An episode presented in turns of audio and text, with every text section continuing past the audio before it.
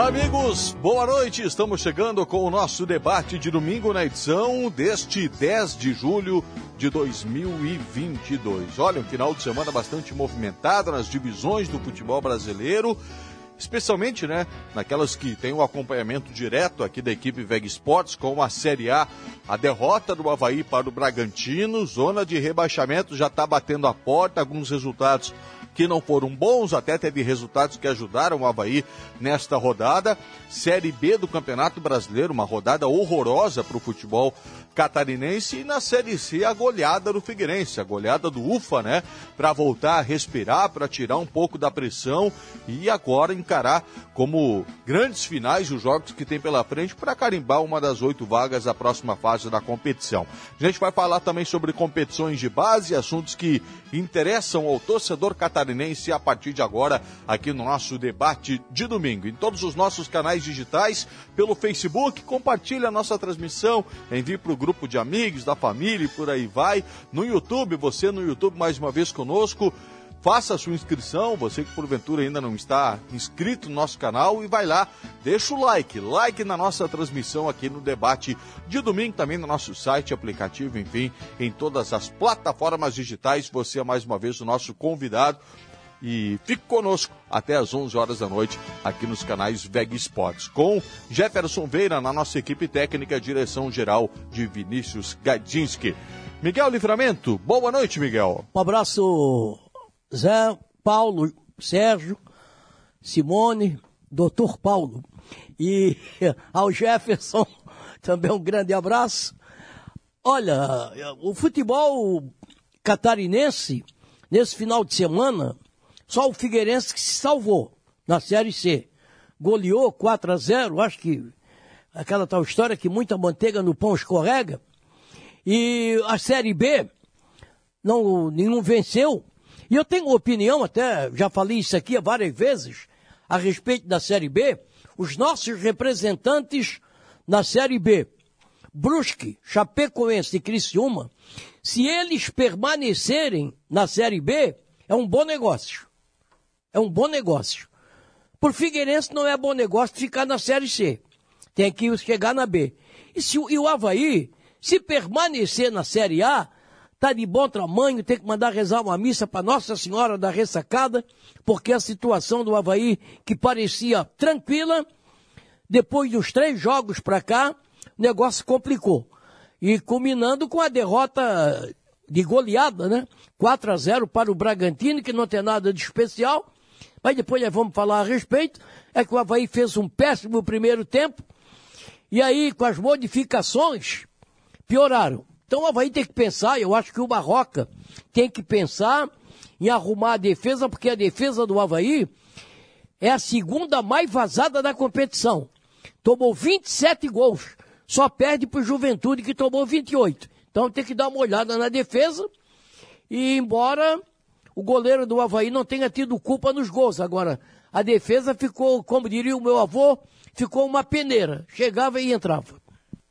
E não teremos a discussão provavelmente mais entre Douglas e Vladimir. E é um assunto que a gente vai abordar também sobre a possível saída do goleiro Douglas. Sérgio Murilo, boa noite, Sejão. Boa noite, Zé. Boa noite, companheiros de equipe. Boa noite àqueles que nos acompanham nas nossas redes sociais, nos nossos canais digitais. Nos acompanharam ontem nas transmissões dos Jogos de Havaí Figueirense e agora no nosso debate. É, o final de semana terrível, né, para o futebol catarinense. O Criciúma é, bateu o recorde desse ano do futebol catarinense em termos de presença de público, mais de 19 mil pessoas. Criciúma que já superou a, a marca de 15 mil sócios. Então, quer dizer, pouca coisa tem para vender de ingressos. O torcedor estava lá, fez uma grande festa, mas o Criciúma não teve forças para superar o Vasco da Gama. Perdeu de 1 a 0. 23 pontos, sétimo colocado. Penso que o Criciúma pelo menos nesse momento, não terá problemas de, para se manter na Série B do Campeonato Brasileiro. A Tombense bateu a Chapecoense. A Chapecoense hoje é 15 colocada, está mais ou menos a situação do Havaí. 18 pontos, mas é o mesmo número da pontuação da zona do rebaixamento. Então a Chapecoense tem que abrir o olho. O Marcelo Cabo está chegando lá, vamos ver se vai mexer nas coisas. E o Brusque, que tinha é, dado uma, uma levantada no astral, venceu em casa, perdeu para o Novo Horizontino fora de casa, décimo segundo, Brusque com 20 pontos. Faltam dois jogos aí para acabar a primeira fase da Série B. Precisa mais alguns pontinhos para deixar um segundo turno não mais fácil, mas um pouco mais tranquilo.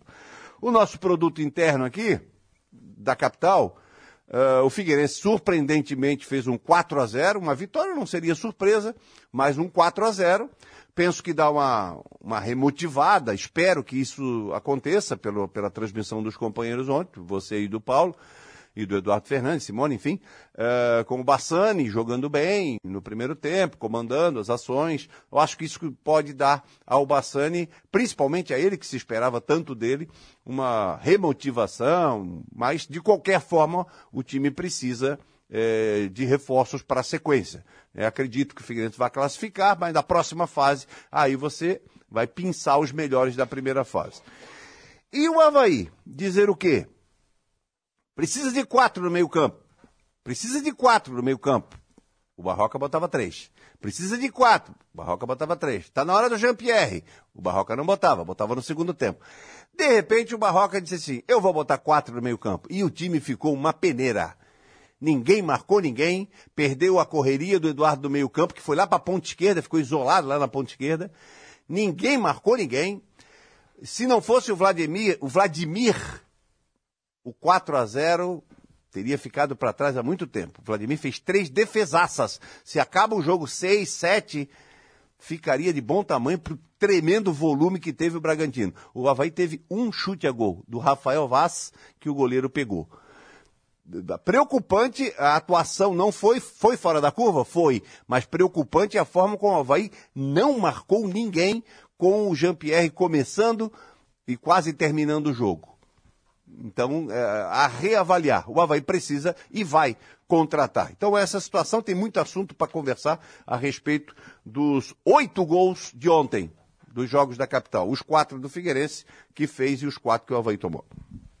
Essa questão aí do esquema, a gente ainda vai debater muito pela frente, é muito relativo, né? Porque o Eduardo fez exatamente a função do Muriqui. Hoje o futebol é cumprimento de função, não a posição de origem que se trata do, do jogador. Paulo Branque. Boa noite, Paulo. Boa noite, boa noite, colegas, companheiros, galera digital, uh, doutor Miguel Livramento.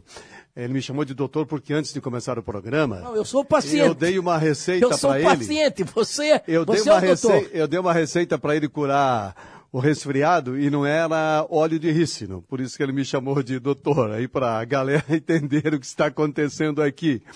Bom, o final de semana do futebol de Santa Catarina não foi bom, né? Não foi bom.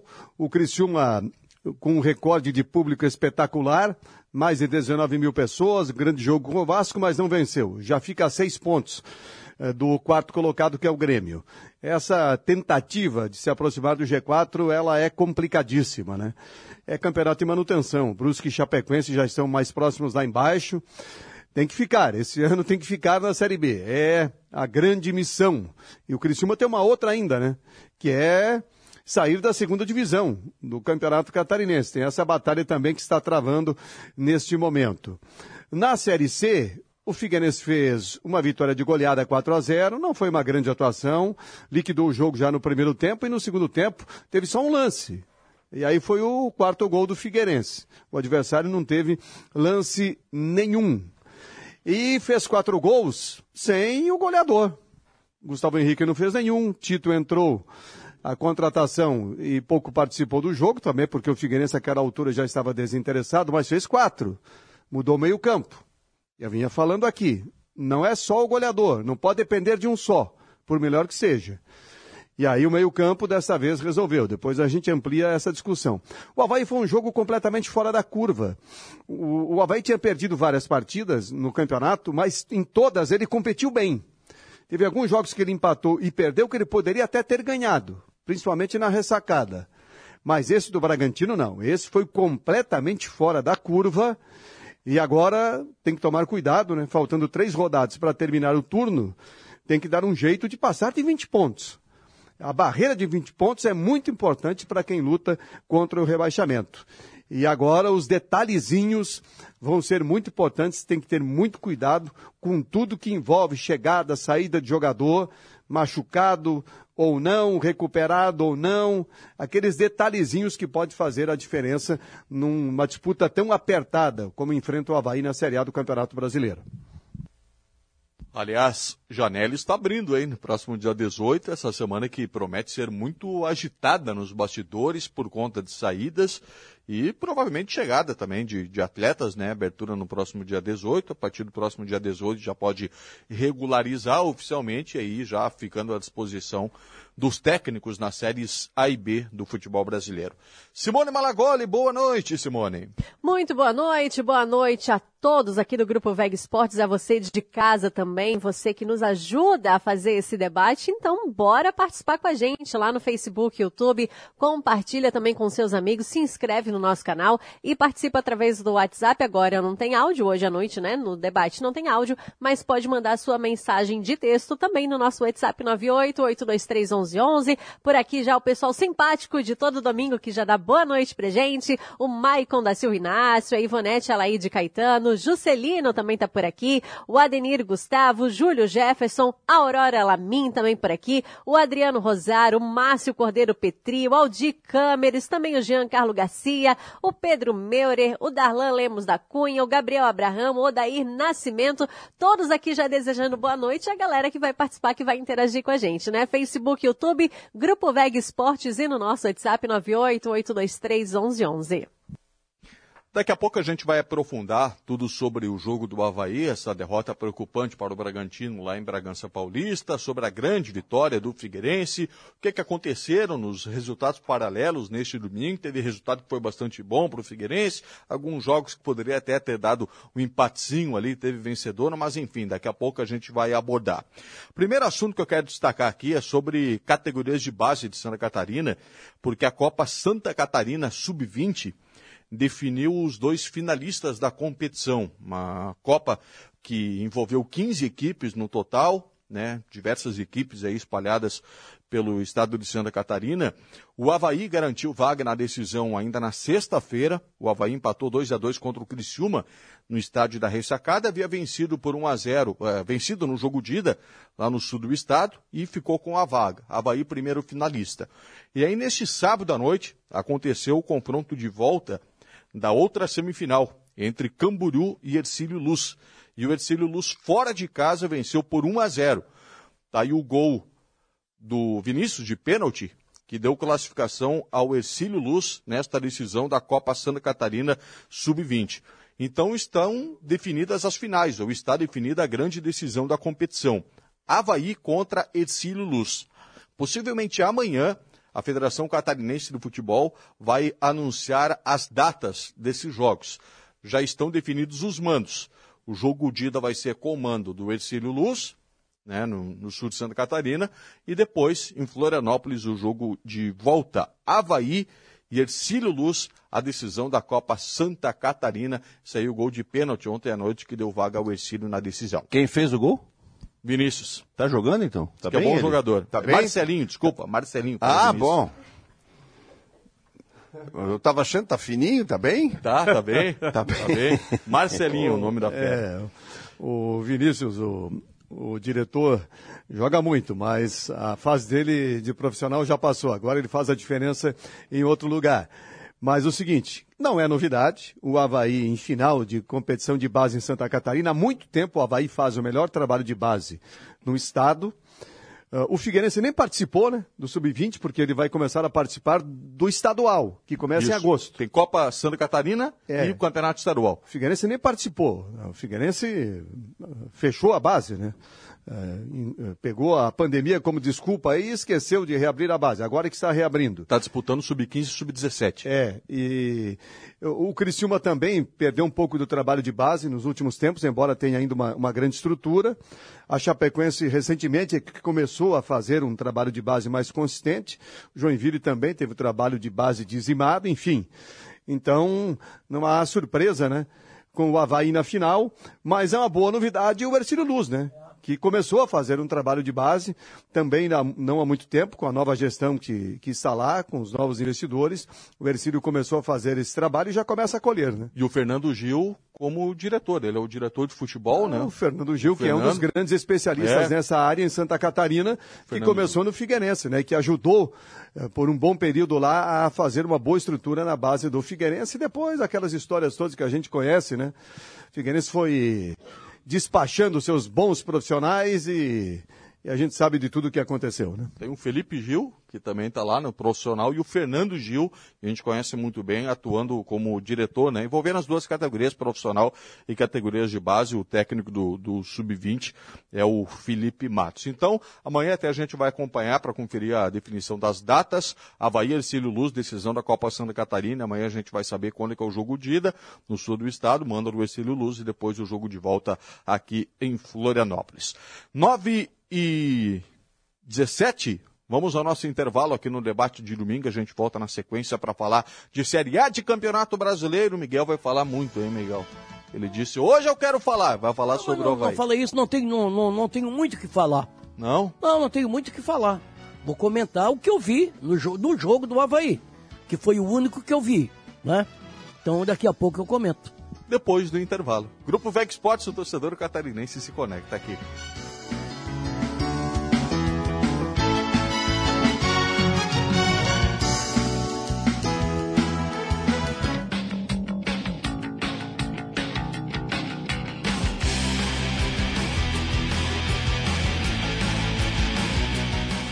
Copeg Esportes.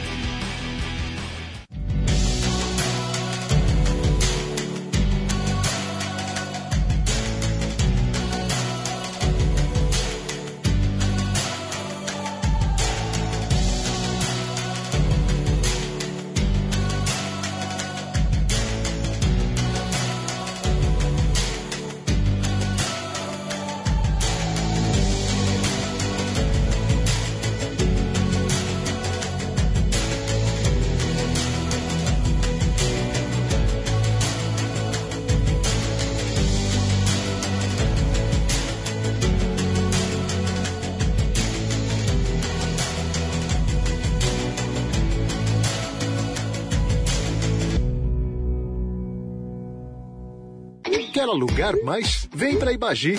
A gente aluga e administra tudo para você. Só na Ibagi você tem garantia total de aluguel, encargos e pintura. E atendimento presencial e digital. Vem para Ibagi, a gente aluga para você.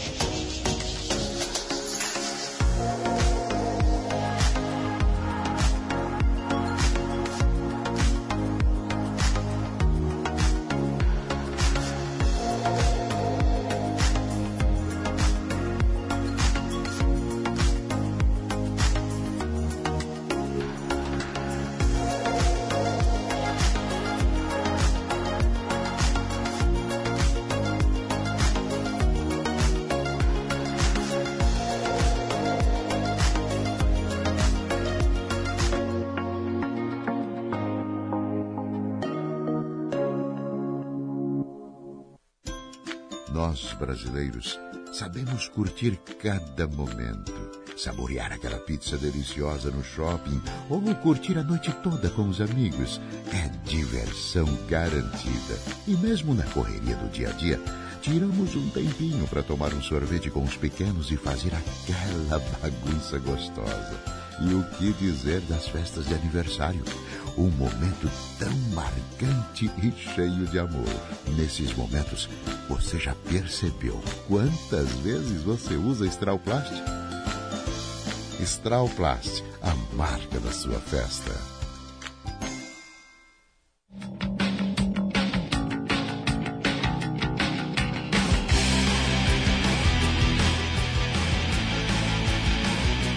Grupo VEG Esportes.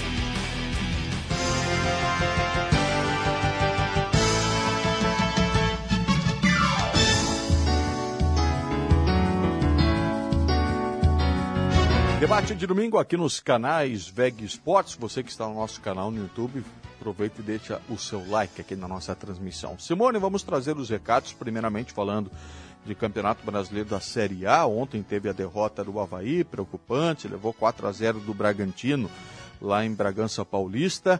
É, neste domingo, complemento da rodada, né? Teve, por exemplo, a vitória do Cuiabá contra o Botafogo, que não foi boa. Ontem o Ceará não venceu, pelo menos é, não viu o Havaí ser ultrapassado por esse adversário. Ainda está fora da zona de rebaixamento, mas a turma de trás já está encostando ali. A situação já não é mais tão cômoda na tabela de classificação. E o povo opinando aí, Simone? Vamos lá, o José Henrique de Assis, desejando aí um ótimo debate, falou, tá feia coisa pro Leão. Também o Alexandro da Costa Machado, olha, nós havaianos temos que calçar as sandálias da humildade e ver a realidade do Havaí a partir das próximas rodadas. O Nelson Morga também ligado com a gente, o Rafael Junks, a Marisete Perusso, também o Joel Cordeiro tá aqui com a gente também, torcedor havaiano, a Sônia Regina Silva, também o Igor Barcelo tá por aqui, desejando boa noite pro Miguelzinho, o Tony Charles, boa noite, o Havaí foi humilhado ontem, hein? Abraços ao Grupo VEG, também o João Alberto Diori, boa noite para todos, o Márcio Alves tá aqui ligado, também o Sérgio do bairro Coloninha, o Alejandro Caprário dizendo, olha, para mim está claro, com Barroca, com Barroca, né? Não vamos chegar. Também o Jami Martins, boa noite. O Havaí já tem que pensar no novo técnico. Também o Gabriel por aqui, boa noite, pessoal. Volta, Betão! E o Gerson Roberto de Souza, gosto muito de acompanhar o Miguelzinho. E você continua participando, interagindo, Facebook, YouTube, Grupo Veg Esportes e no nosso WhatsApp 988231111. Questão é se o Havaí anotou a placa ontem, porque foi é é? feia.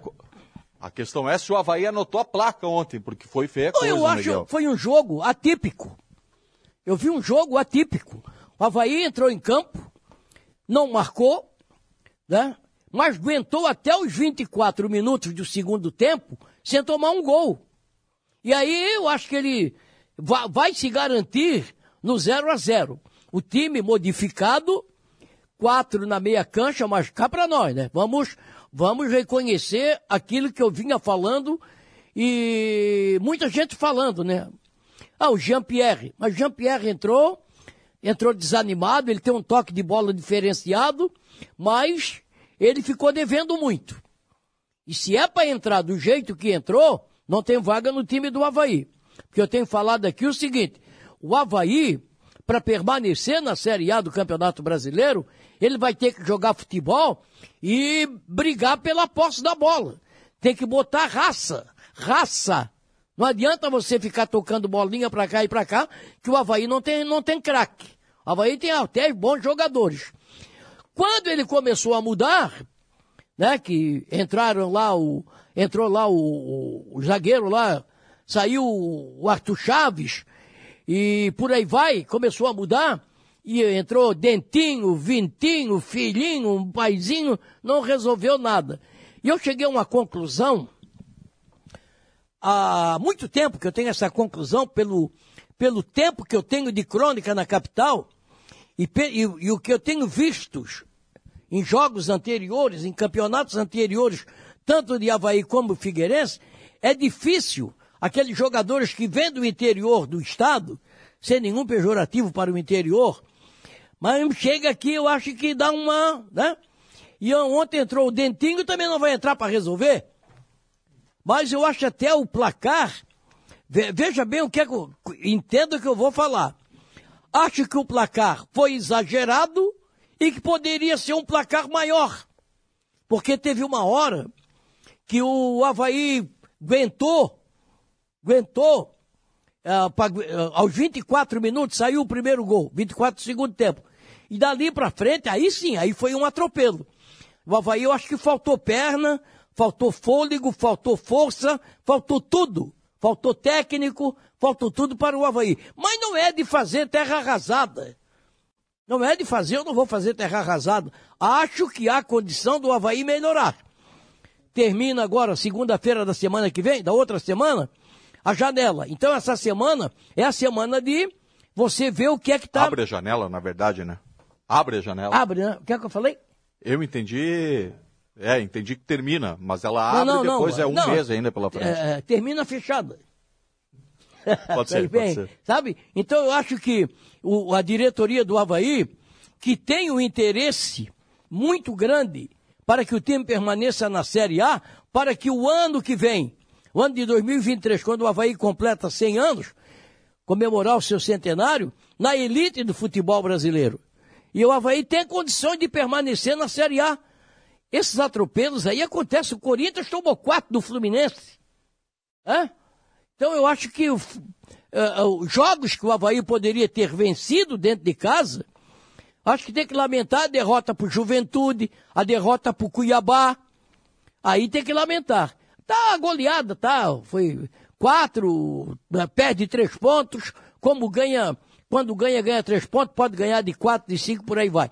Acho que está na hora, presidente Júlio, olhar, entrar, ver aqui o que nós estamos precisando. O Havaí tem lá um, um cidadão que foi contratado como coordenador, diretor, não sei, que não conheço, deve entender de futebol e ver quais são as posições que o Havaí precisa. Está bem claro quais são as posições que o Havaí precisa.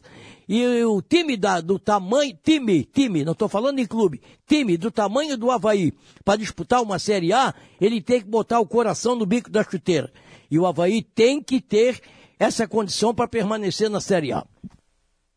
O Sérgio Paulo, a derrota de ontem passou pelas escolhas do Eduardo Barroca. Eu pergunto porque ontem, no nosso pré-jogo, a gente até teve um entendimento de que ele estava escolhendo certo em escalar o Jean-Pierre. né? Depois, na prática, a gente viu que o Jean-Pierre fazendo mais ou menos aquela função do Eduardo e o Eduardo sendo deslocado para a função que era do Muriqui, lá pelo lado esquerdo. Eh, vendo o jogo se desenrolar e depois com esse 4 a 0 Escalou errado, Barroca? Não, absolutamente. Tanto é que antes você fez o pré-jogo, você me perguntou o que que você faria, Sérgio? Eu disse, ó, o que eu faria e o que eu acho que o Barroca vai fazer são duas coisas diferentes. Acabou não sendo. Porque o que eu achei que ele ia fazer era uma mesma formação, de meio campo, e com o Marcinho, ou talvez o Dentinho, no ataque, é, com a volta do Potker, Bissoli e tal, e os três ali no meio campo. Uh, Ranielli, Bruno e Eduardo. Eu achei que ele fosse fazer isso, mas eu faria diferente. Eu até falei isso. E até perguntei para o Miguel. Escalação divulgada. É o melhor que tem o Havaí? É sim, concordamos. Com o Jean-Pierre no meio, Bissoli e Potker ali é, no ataque, como velocistas. Mas até o setor do jogo, até um certo tempo do jogo, deu para ver que a bola não estava chegando no ataque. E o Jean-Pierre, o, o- qual é a grande característica do Havaí? Qual vem sendo, ou vinha sendo a grande característica do Havaí? A pegada forte do meio campo. Bruno, Ranielli, eh, Eduardo, correria, correria, pega, pega, pega, pega, e joga no ataque. Com o Muriqui. Uma coisa é você ter o Muriqui, mesmo com as suas limitações, físicas também, idade, o Muriqui já não é mais um garoto, mas é um cara muito inteligente. O Muriqui sabe jogar bola, ele, ele pensa o jogo na frente dos outros. Então o Muriqui fazia essa função, vinha fazendo a função, e o Eduardo era o formiguinha que até fez gol eh, no jogo contra o Cuiabá, vinha quase chegando próximo à área, enfim, vinha uma outra função o Eduardo. Aí o Eduardo foi lá para a ponta esquerda, ponta esquerda, ponta esquerda. Não era uma. Não, é ponta esquerda. Ele ficou parado lá na ponta esquerda. É o mesmo esquema, só veio o Jean-Pierre, entrou no meio e Eduardo foi lá É, pra mas esquerda. só que a bola com o Muriqui, o Muriqui dá uma assistência, o Muriqui vem por dentro, o Muriqui preocupa eh, o adversário, etc, etc. O Eduardo ficou nulo na esquerda, da bola dele, o lateral que vai marcá-lo sabe que ele não vai para o fundo, não é ponta, quer dizer, ele vai voltar para o meio. E é o que ele fazia. Toda a bola dele voltava para o Cortez, toda a bola dele voltava para o Cortez. Todas, todas. O Jean-Pierre não tocou na bola, não, não conseguiu é, correr atrás de um adversário, porque não é função que ele faça e nem característica. Ele está muito lento ainda, ele nunca foi um jogador de explosão, mas ele está abaixo ainda, bem abaixo do que ele pode fisicamente. Então, estava nítido que o Havaí não estava legal. Não era aquele Havaí que a gente estava acostumado, de, de, de atividade, entendeu? Um time com correria, pelo menos. O Potker é muito mal no jogo, no primeiro, principalmente no primeiro tempo, muito mal. A bola batia voltava, batia voltava. E tem um jogador que depois que fez um golaço, caiu vertiginosamente, principalmente na marcação, na minha visão. Chama-se Kevin. Contra o Cuiabá, segunda trave, quem pegou a bola? Valdívia. Absolutamente sozinho. Bateu, fez o gol. Ontem, primeiro gol, acho que foi, foi, foi o primeiro gol. A bola sobrou onde? Exatamente onde o Valdívia pegou a bola. Exatamente, até citei. A diferença é que o cara chutou, chutou mal, e no meio do caminho tinha mais um, que era o Lucas Cândido, que era o Luan Cândido, que acabou fazendo o gol. Mas ali não é local de rebote em bola parada ficar, não é porque a bola caiu do lado direito, que é o local do, do lateral direito tá posicionado. Não. O lateral direito, é, por ter Alguém uma tem que estatura tá menor, posicionado. geralmente num cruzamento em bola parada, ele tá fazendo a primeira trave, né? É, não é Bom, necessariamente a bola cair do outro lado Aí é está o lateral direito. Mas alguém tem que direito. estar. Alguém que não estava contra o Cuiabá, não estava ontem também. Então, a zaga do Havaí está muito falha. Cabeçadas no meio, no meio da zaga. Foi assim no contra o Cuiabá. O Rodriguinho deu uma cabeçada para gol e o Vladimir fez um- uma defesa fantástica. Ontem, de novo, o Vladimir fez outra defesa. Cabeçadas no meio da zaga. Quer dizer, está muito frágil a zaga do Havaí. E Contra, contra o Cuiabá não foi o Vladimir, foi o Douglas. Foi o Douglas? Foi o então foi o Douglas. Douglas. Claro, claro. O Douglas tinha. Ah, não, contra o. Perdão, contra o Palmeiras. Contra o Palmeiras, o Douglas talvez tenha feito a defesa mais bonita do campeonato. A bola tocou no gramado, ele conseguiu buscar. Foi a do Rony. Foi do Rony no meio da zaga, exatamente, bem lembrado. Mas os números estão aí. Um time toma 27 gols. Caramba, velho, nós estamos em rodada 16. O time tomou 27 gols. Quem toma 27 gols dificilmente vai ganhar jogo, pô. Tomou quatro ontem, tem uma média de dois gols por jogo, quase. Então, está muito frágil o sistema de marcação do Havaí.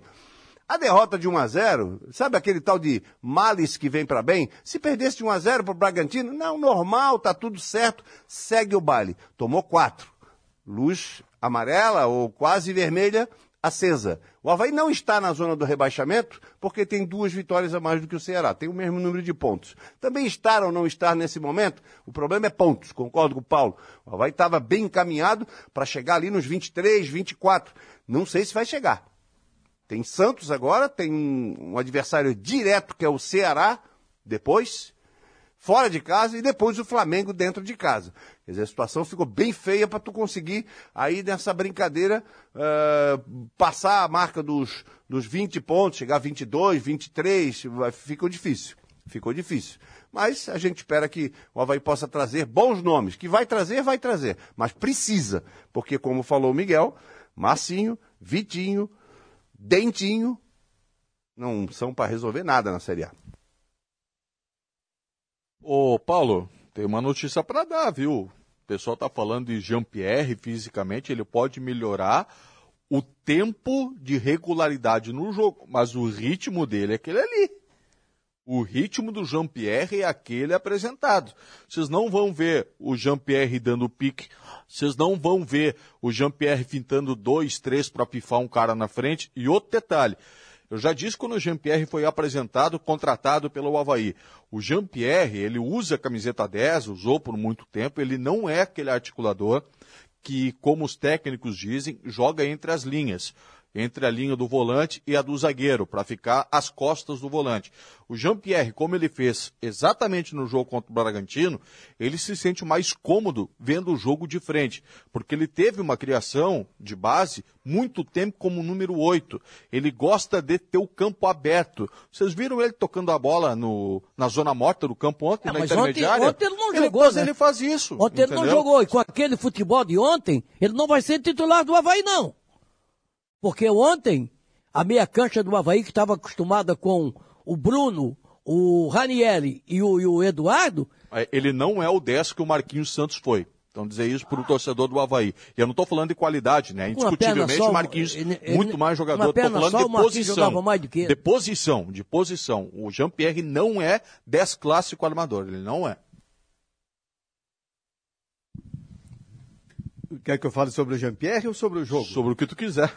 Vou- falar sobre o que fez a diferença na goleada. Banco. Banco fe- fez a diferença na goleada. Enquanto o Bragantino colocava o Elinho, o Praxedes e o Sorriso, jovens com qualidade e que mantém o nível do time principal, quem o Havaí colocava em campo. Então esse é, é o banco que fez a goleada. O banco fez a goleada, não a derrota. Porque o Havaí não jogou para vencer em nenhum momento. Então a derrota ia acontecer ao natural. Demorou até acontecer o gol, 24 minutos do segundo tempo, porque até ali o Havaí não conseguia jogar. E o Barroca, acho que demorou até para tentar alguma coisa diferente. Outro ponto.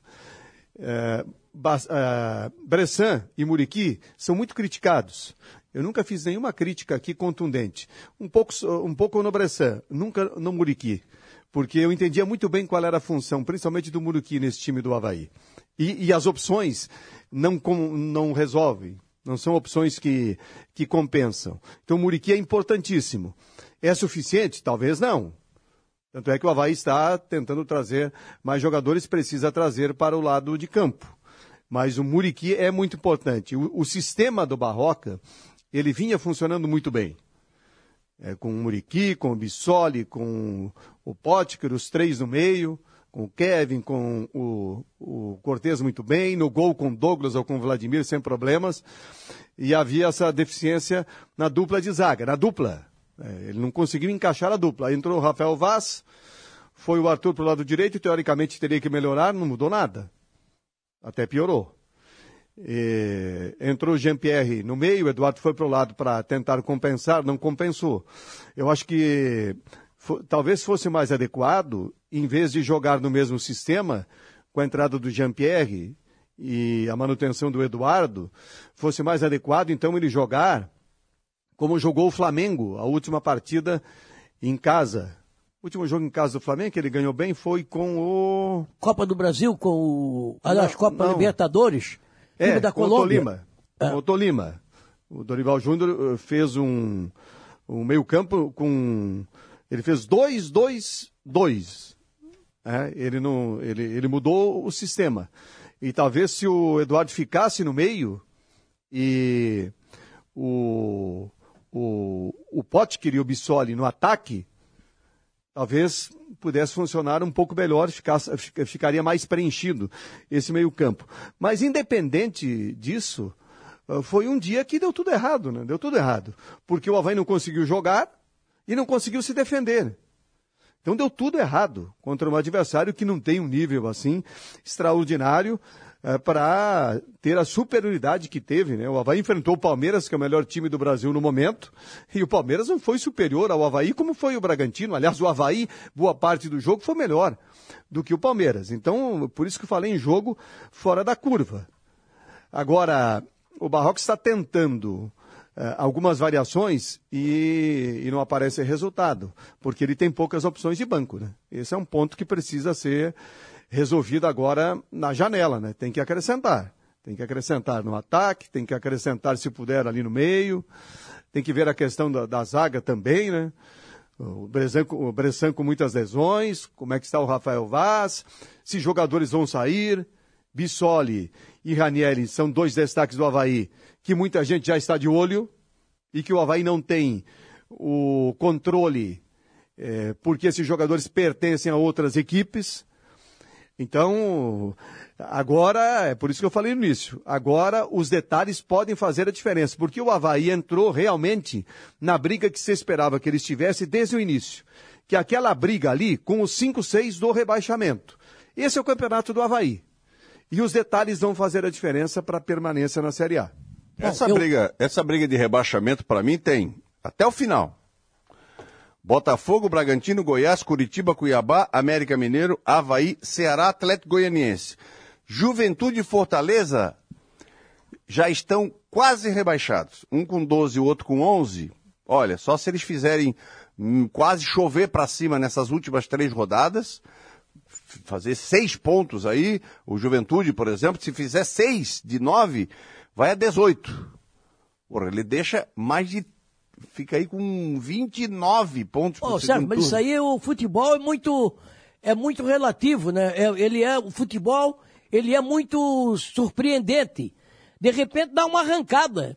Ganha três, quatro partidas, em cinco ou seis ganha quatro, o negócio já modifica. Não estou dizendo que o Havaí vai fazer isso. Modifica, mas tem que chegar a 45, não tem história. Sim, eu sei. Mas é, o que acontece é que já, já dá uma, dá uma aliviada. Mas para voltar a vencer, não pode deixar de lado a principal essência do Havaí nesta Série A, Miguel. Não sei se você concorda comigo. Que é de muita pegada, muita Sim. intensidade, agressivo na marcação. O Havaí é um dos times que mais rouba a bola na defesa adversária porque pressiona. E para pressionar você precisa ter aquela trinca no meio de campo, como o Eduardo jogando no meio. Você precisa ter o Potker intenso, você precisa ter o Bissoli intenso. Então, é, é, eu vou voltar na questão do Jean-Pierre, não é execrar o Jean-Pierre, estou falando pelo perfil de jogador. É, eu, eu acho que o Havaí não pode abrir mão daquele tripé que foi a principal sustentação do Havaí para ter em determinado momento uma situação saudável na tabela de classificação com Raniel, Bruno Silva e Eduardo. Esse trio aqui não É, dá para mexer. eu vejo, é, eu concordo, porque no penúltimo jogo, que foi o último aqui da ressacada, o Barroca tirou o Raniel do meio e colocou na zaga. O Havaí sofreu e perdeu o jogo, um jogo que o Havaí é, podia ter ganho, estava ganhando. E ontem o Havaí cometeu aquele erro de vir todo para dentro da pequena área. Os dois zagueiros, tanto o Rafael Vaz, que entrou, como o Rodrigo Freitas, eles se enterraram, ficaram atrapalhando. Teve um gol que os dois atrapalharam o, o, o Vladimir, sabe? Isso aí é coisa de time que não é treinado. Você vai para dentro da pequena área, chama o adversário. É bem verdade que o Bragantino empurrou o Havaí para trás e o Havaí aceitou. O Havaí aceitou. E outra, um detalhe no jogo de ontem, que eu vi, é que o, o, o Bragantino tem um jogador que desequilibra. Tem um jogador que desequilibra. O Arthur? Hã? O Arthur? O Arthur. E não, mas não foi marcado. Havaí não botou um cara em cima dele. Para aí, ó, pega o Eduardo aí, ó. Não deixa ele jogar. Ou pega outro jogador, quando entrou lá, Dentinho, Marcinho, Vitinho, um dos dois, marca, não deixa ele jogar. Mas ele é a marcação do Cortez. Ah, mas o Cortez não vai, não, não vai poder marcar um jogador é, que volta, que vai, que vem. Não, aí tinha que ser um super-homem. Agora eu vou dar uma opinião aqui, mudando de opinião, uma- talvez até uma, uma, uma opinião precipitada. Mas pelo futebol que o Jean-Pierre jogou ontem, ele não vai ser titular no Havaí. Porque ele não é de pegada. E se não pegar no time do Havaí, não vai jogar. O Havaí está disputando o Campeonato Brasileiro da Série A. A elite do futebol brasileiro. E, o, e não pode, e não é time de dar toquinho, toquinho, toquinho. Quem assiste futebol vê isso aí. Né? Por exemplo, hoje à tarde Mas o depende, Corinthians. Miguel. Tem jogo que precisa, tem jogo que precisa. Teve dois, três jogos na ressacada que ele entrou, o time estava precisando desse toque de criação e tal, e ele acrescentou, ele contribuiu. E teve um, inclusive, que ele fez aquele golaço de falta. Mas eu vou te dar uma estatística aqui que eu fiz um levantamento hoje, que indica um grande problema que tem o Havaí. E não, o problema não é tático e não é de estratégia de jogo. E talvez nem seja tão individual. Tem mais a ver com posicionamento. O Havaí sofreu 27 gols até agora. Desses 27, oito foram com origem de escanteio ou de falta cobrada pelo adversário. Oito dos 27. É muito. É muito. Então, é, é mais de 30% de gols com o adversário fazendo, tendo origem falta ou escanteio. Havaí Goiás. Gol do Goiás. Primeiro gol do Goiás. A origem é cobrança de uma falta. Havaí Juventude. Segundo gol do Juventude, é um escanteio. Atlético, Mineiro e Havaí. O segundo gol do Atlético, origem um escanteio. Fortaleza e Havaí. Primeiro gol do Fortaleza, origem um escanteio. Palmeiras e Havaí. O primeiro gol do Palmeiras, ele foi de pênalti, mas a origem do pênalti é um escanteio. É, Depois, Cuiabá e Havaí. Os dois do Cuiabá. O primeiro, uma falta, veio o rebote, o gol. E o segundo, do escanteio. Aquele cabeceio do Rodriguinho, que o Douglas soltou e depois o zagueiro tocou para dentro. E no Bragantino, ontem, o primeiro gol, que abriu o caminho né, para a derrota, foi eh, depois de uma cobrança de escanteio. São oito gols. É, agora, E aí tem é que- tem- técnico, né, Paulo? Tem que treinar, tem que treinar Posicionamento? posicionamento de bola parada, de defesa e de escanteios. Claro. Tem que treinar. Já falei aqui da outra vez. Tem, o- tem, o- tem a questão básica para esse tipo de coisa. Tem dois jogadores que cuidam basicamente de trajetória da bola e menos dos adversários, e os demais de olho nos adversários, uma marcação individual. É, é- é o que funciona mais, é o que a gente vê os, os grandes times que fazem defesas muito boas para esse tipo de situação usam essa estratégia. Aí tem que ter uma atenção nesse ponto. Eh, Um time, um É, time e- que nem o Havaí dentro da Série A, eh, que luta eh, contra grandes times e grandes jogadores, tem que ter esse ponto como forte. O Havaí, o, ah, o Havaí está jogando aberto e tomando gols de contra-ataque. Foram poucos. Foram poucos, inclusive os outros gols que não têm origem em faltas e escanteios. O, o Havaí tomou muitos com o time todo posicionado ali. Ontem, por exemplo, o Havaí tomou eh, dois gols eh, depois de 1 a 0 que não foram de contra-ataque. O time estava posicionado. É, mas E tava a muito atrás, né? enfiada. É, Tava mas muito a- enterrado, né? Mas não é só no escanteio, não. O Miguel estava junto comigo. Teve um tiro de meta pro Bragantino. O goleiro do Bragantino bateu o tiro de meta, a bola tocou no gramado, pegou o cara na cara do goleiro. A bola passou sobre os dois zagueiros do Havaí e o tal do Ale- Alejandro. Chegou na cara do Vladimir e o Vladimir fez a defesa. E aí, quando deram o take, fecharam no Vladimir, ele assim, fica esperto. Bola veio direto do goleiro. Pô, a bola vem direto do goleiro. Mas isso e aí também o Havaí já fez. E ninguém vai rebater? Tem que rebater. Os caras estão entrando na- nas costas do zagueiro de um tiro de meta do goleiro. O, Tu o sabe, terceiro Sérgio- gol, Sérgio o terceiro Miguel? gol, Hum. o terceiro gol do Havaí contra o Fortaleza foi o lançamento do goleiro. Aí o zagueiro de cabeça tentou atrasar, apareceu o Potker, driblou o goleiro, sofreu a penalidade. Aí é, é, é a, versi, a versatilidade. Mas esse aí é um lance isolado. Isso É. aí não é o, o problema constante do Havaí. É, mas, não o, é? é, mas o Havaí também sofreu quatro, quatro pênaltis, se não me falha a memória. Fez quatro bola pênaltis. que tocou nos- no braço do jogador e que não foi marcado o pênalti. Depois é que o VAR chamou e foi marcado. Porque Mas isso aí tocou. é outra questão. Né? Tá aí. Isso é outra questão. É, É sabe- outra questão. Dos 27 gols que o Havaí tomou, sabe? Eu concordo com o Paulo. Eu acho, não sei, não sei se vai partir, se o, o Barroca vai partir para três zagueiros. Hã? Não, não precisa colocar Não adianta três zagueiros. desesperar que não vai o resolver. Havaí não está precisa. conseguindo achar dois, vai achar três. É. Porque a convicção do Barroca, quatro, os três do meio, os três volantes ali correndo, Raniel, Bruno e Eduardo, com Potker, Bissoli e Muriqui. Essa é a convicção, esse é o time principal do Havaí, esse é o time titular do Havaí, ponto. Não deu Muriqui. Ele seguiu, quem que entrou no lugar do Muriqui? Não, não entrou ligado, o Muriqui machucou agora, entendeu?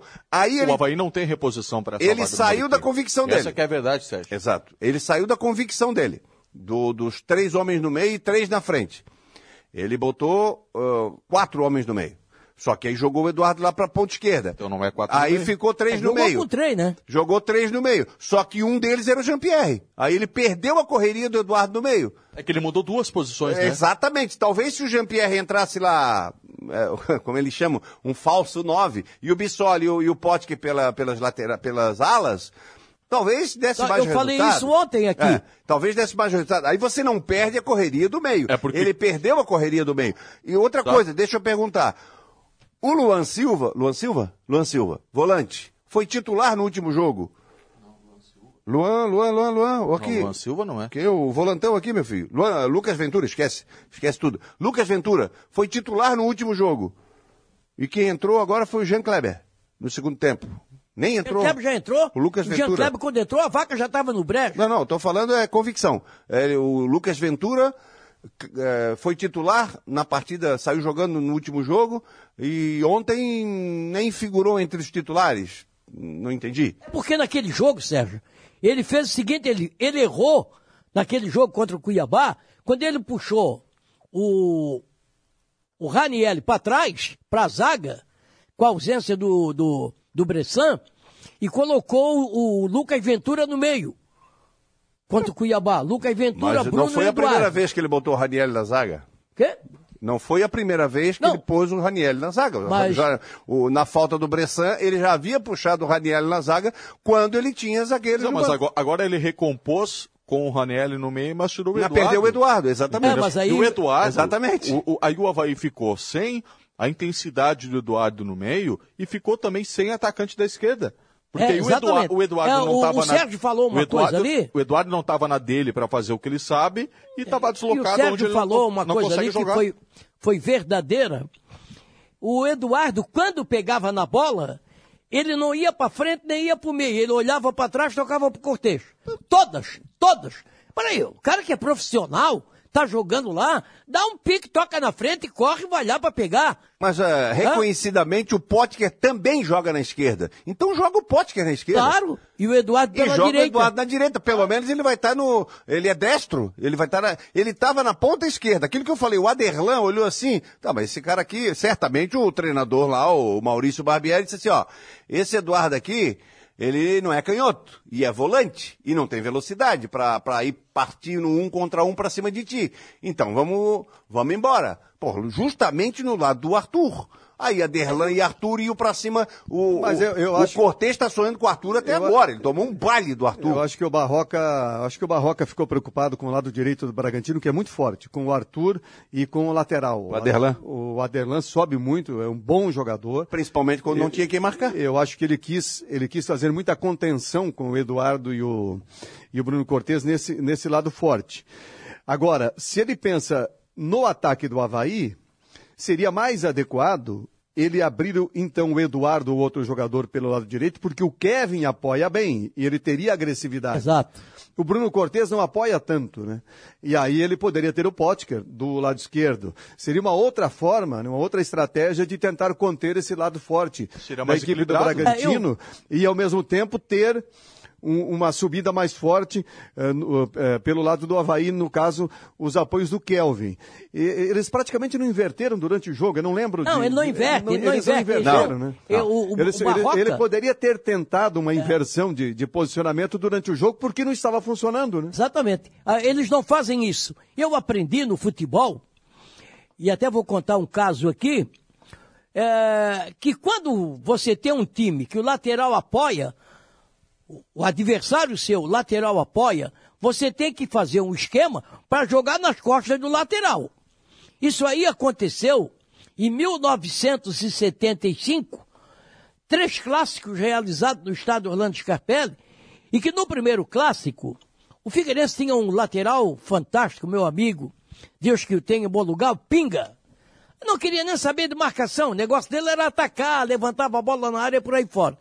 Primeiro jogo, 3 a 2 pro Figueirense, o Pinga acabou com o jogo. Quem era o ponto esquerda do Havaí? O João Carlos Cueca.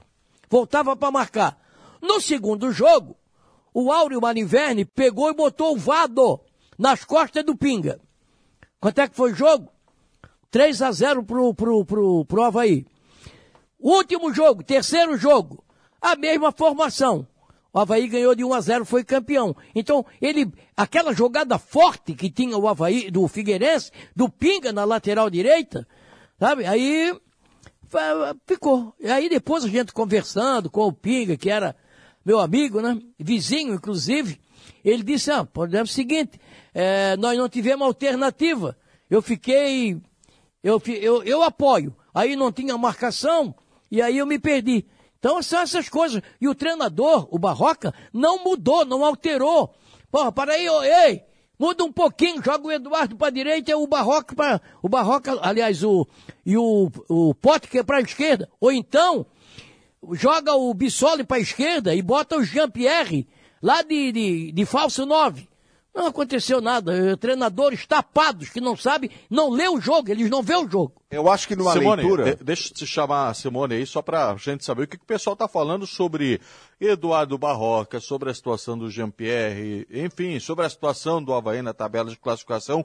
Um resumão aí da opinião dos torcedores, Simone. Vamos lá, o Carlos Augusto dizendo o desempenho do Havaí neste jogo foi fora da curva, pensando no campeonato que vem fazendo. Acredito numa retomada nesta partida contra o Santos. Barroca e o elenco, eles têm crédito, tem que avaliar o todo. O Edson Aguiar já está fora da curva faz tempo, elenco muito fraco. O Barroca não tem esquema tático nenhum, além de mexer muito mal. Se não reforçar o elenco, é um sério candidato ao rebaixamento, infelizmente.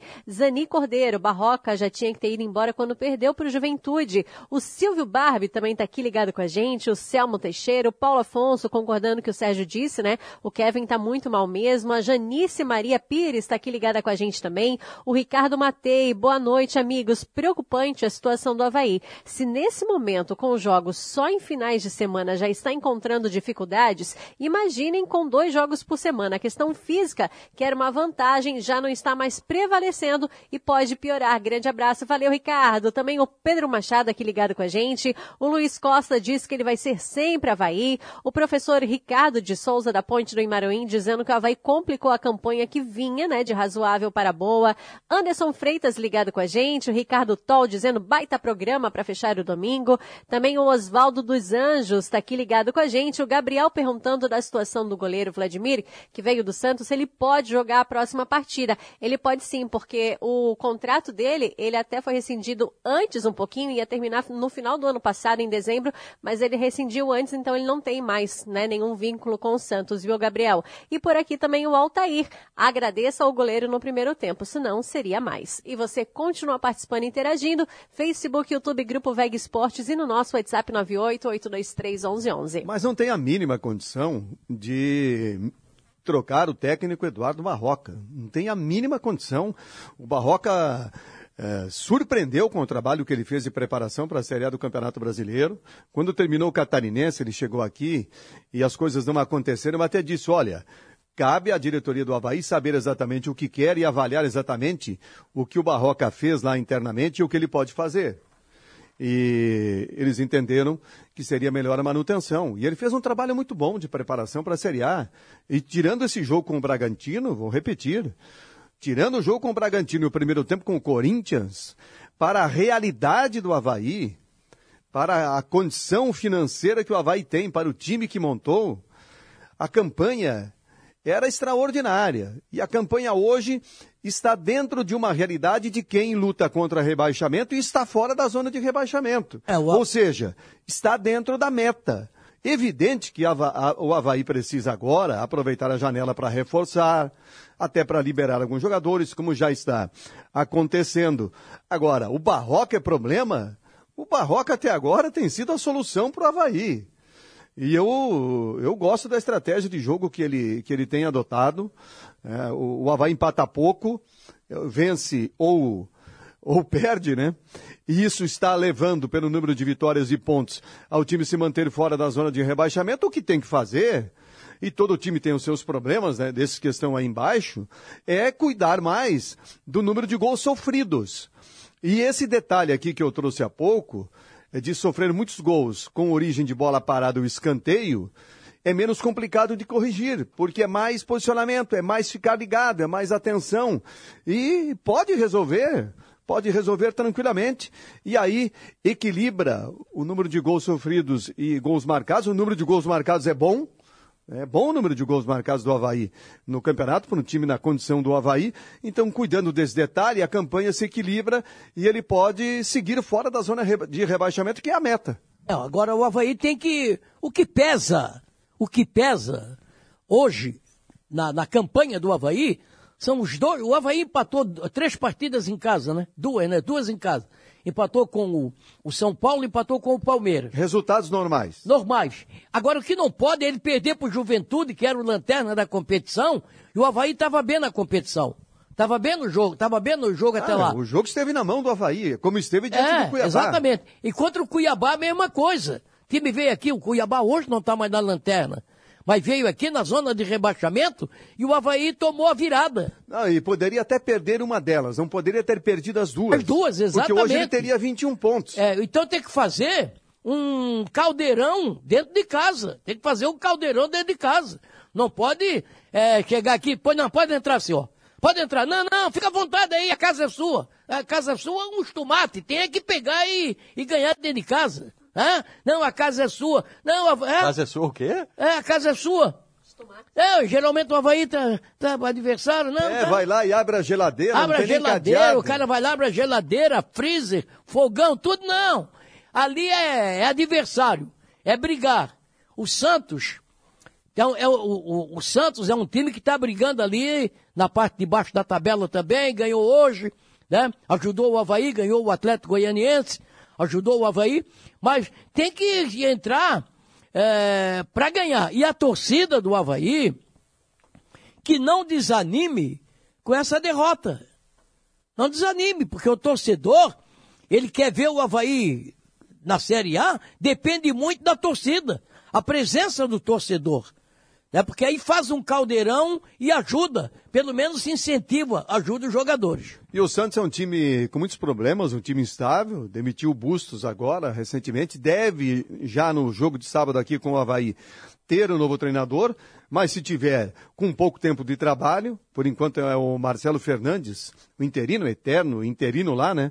É o técnico auxiliar permanente do Santos. O Santos vai jogar com o Corinthians pela Copa do Brasil na quarta-feira, antes Perdeu de enfrentar de o Havaí. na primeira, é, né? vai cumprir tabela, né? Tomou de quatro da equipe do Corinthians, mas é uma partida que o Havaí tem condições de vencer. É, pela condição do Havaí, principalmente em casa, e pela condição do Santos, que é um time irregular, é um time jovem, tem alguns bons jogadores, mas ele oscila muito dentro da competição. E dos grandes, é o mais ameaçado de rebaixamento. Essa partida não pode passar sem vitória do Havaí. Porque se vencer, vai a 21 pontos, e aí o primeiro turno já fica no mínimo razoável. No mínimo razoável, passando de 20 pontos. Vamos ao nosso intervalo para que na sequência a gente fale sobre as negociações que envolvem o Havaí, quem está de saída, quem pode chegar e também ainda nesta edição tudo sobre o Figueirense, a vitória, né, com sensação de alívio neste sábado no estádio Orlando Scarpelli, a projeção na sequência também da Série C do Campeonato Brasileiro. Ainda tem muita coisa pela frente aqui no nosso debate. Fique conosco.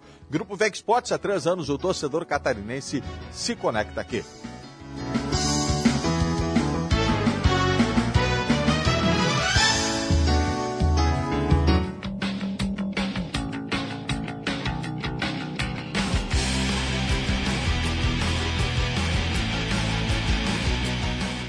VEG Esportes.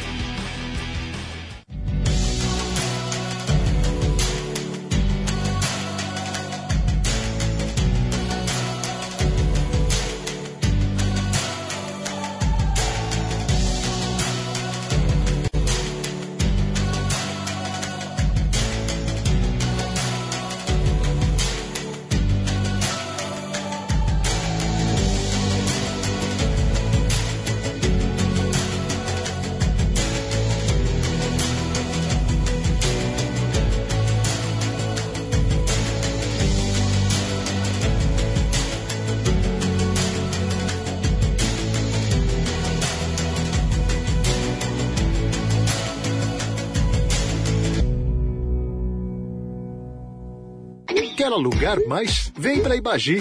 A gente aluga e administra tudo para você. Só na Ibagi você tem garantia total de aluguel, encargos e pintura. E atendimento presencial e digital. Vem para Ibagi. A gente aluga para você.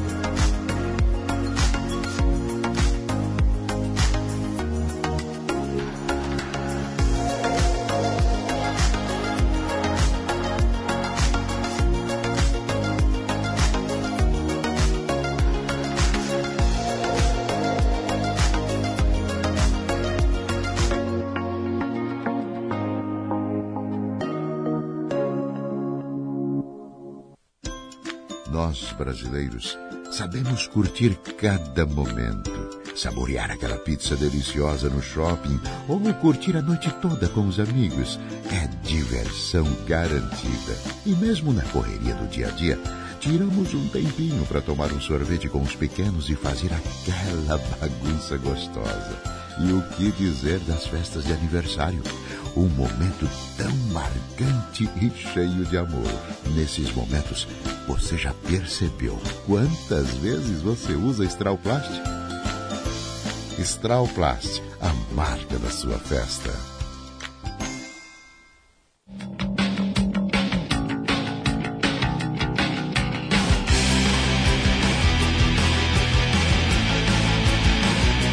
Grupo VEG Esportes.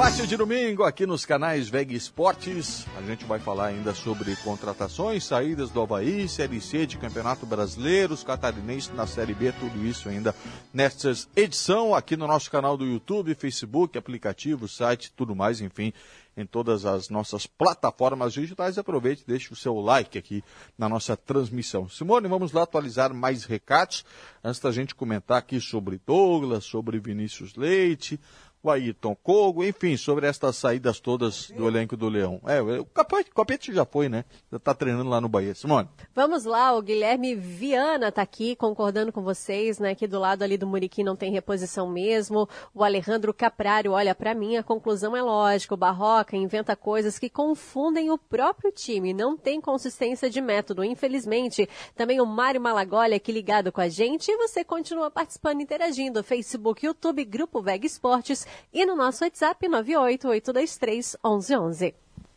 E aí, amigos? Douglas possivelmente indo para o futebol árabe. Deve cair uma graninha para o Havaí, mas a questão é que o salário é ótimo para o Douglas, essa é a informação. Vinícius Leite tinha proposta do Brusque, Ponte Preta, deve acertar nessa semana com o Novo Horizontino. Ainda está em Florianópolis o, o Vinícius Leite. E o Ayrton Kogo, rescindindo, vai para o Liverpool do Uruguai. O Kogo não dá nem para comentar porque, bom, cinco jogos, não jogou. É, decepcionou lá no Catarinenses. Douglas e Vinícius Leite, é uma boa liberar esses atletas até para abrir possibilidades de novas contratações, abrir espaço na folha? Não, são casos diferentes, né? O Douglas vinha sendo titular e eu acho que ele ainda continuaria como titular, porque é um goleiro consagrado dentro da Série A, calejado né, dentro da Série A, diferente do Vladimir, que ainda precisa dessa consolidação, embora o momento dele seja excelente. E ter dois goleiros desse nível é muito bom. Né? Fica muito tranquilo para a reposição. Então, ah, o Douglas vai sério porque é muito bom para ele, o Havaí pode até ganhar um dinheiro, tá, beleza, beleza. Tem o Vladimir aí que pode segurar, tem o Gledson que é um bom goleiro, enfim, né? A princípio não deve comprometer. Vinícius Leite não. Vinícius Leite é um jogador que nunca teve um rendimento pleno, né, nem na Série B. Imagina agora na Série A. Ele sempre teve alguns momentos. E é que nem o Copete, né? O momento do Copete não acrescentava nada. Então, libera, abre espaço para trazer outros jogadores que tenham condição de acrescentar um pouco mais para a Série A do Campeonato Brasileiro. E, e o Kogo nem se fala, né? O Kogo é outro que abre espaço na folha e tem outros jogadores que ainda podem sair. É, para o Havaí trazer pelo menos três jogadores que têm um nível parecido dos titulares. E aí sim, é, quando o Barroca precisar mexer no time, ficar um pouco mais tranquilo que o rendimento vai ser mantido, porque a exigência de segundo turno certamente vai ser maior do que do primeiro turno. Isso todo mundo sabe, todo mundo repete, todo mundo está cansado de saber quem analisa futebol e quem trabalha dentro do futebol. Bom, o, a saída dos jogadores do Havaí.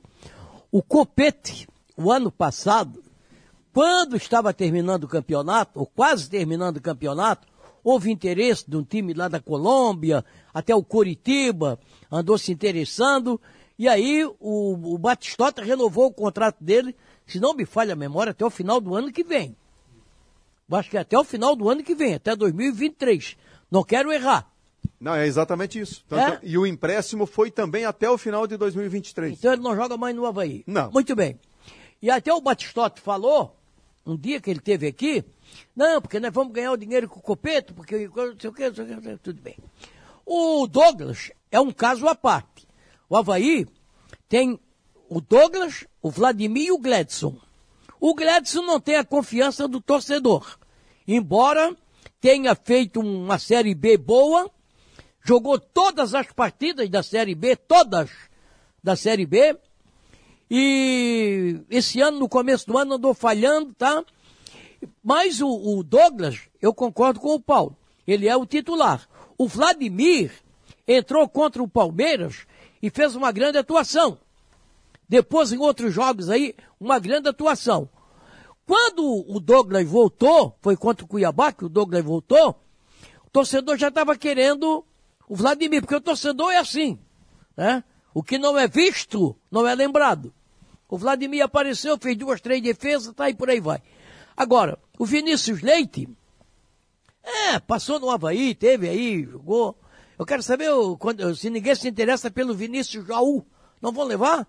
Será que o Guarani de Palhoça não precisa dele aí para dar uma aliviada?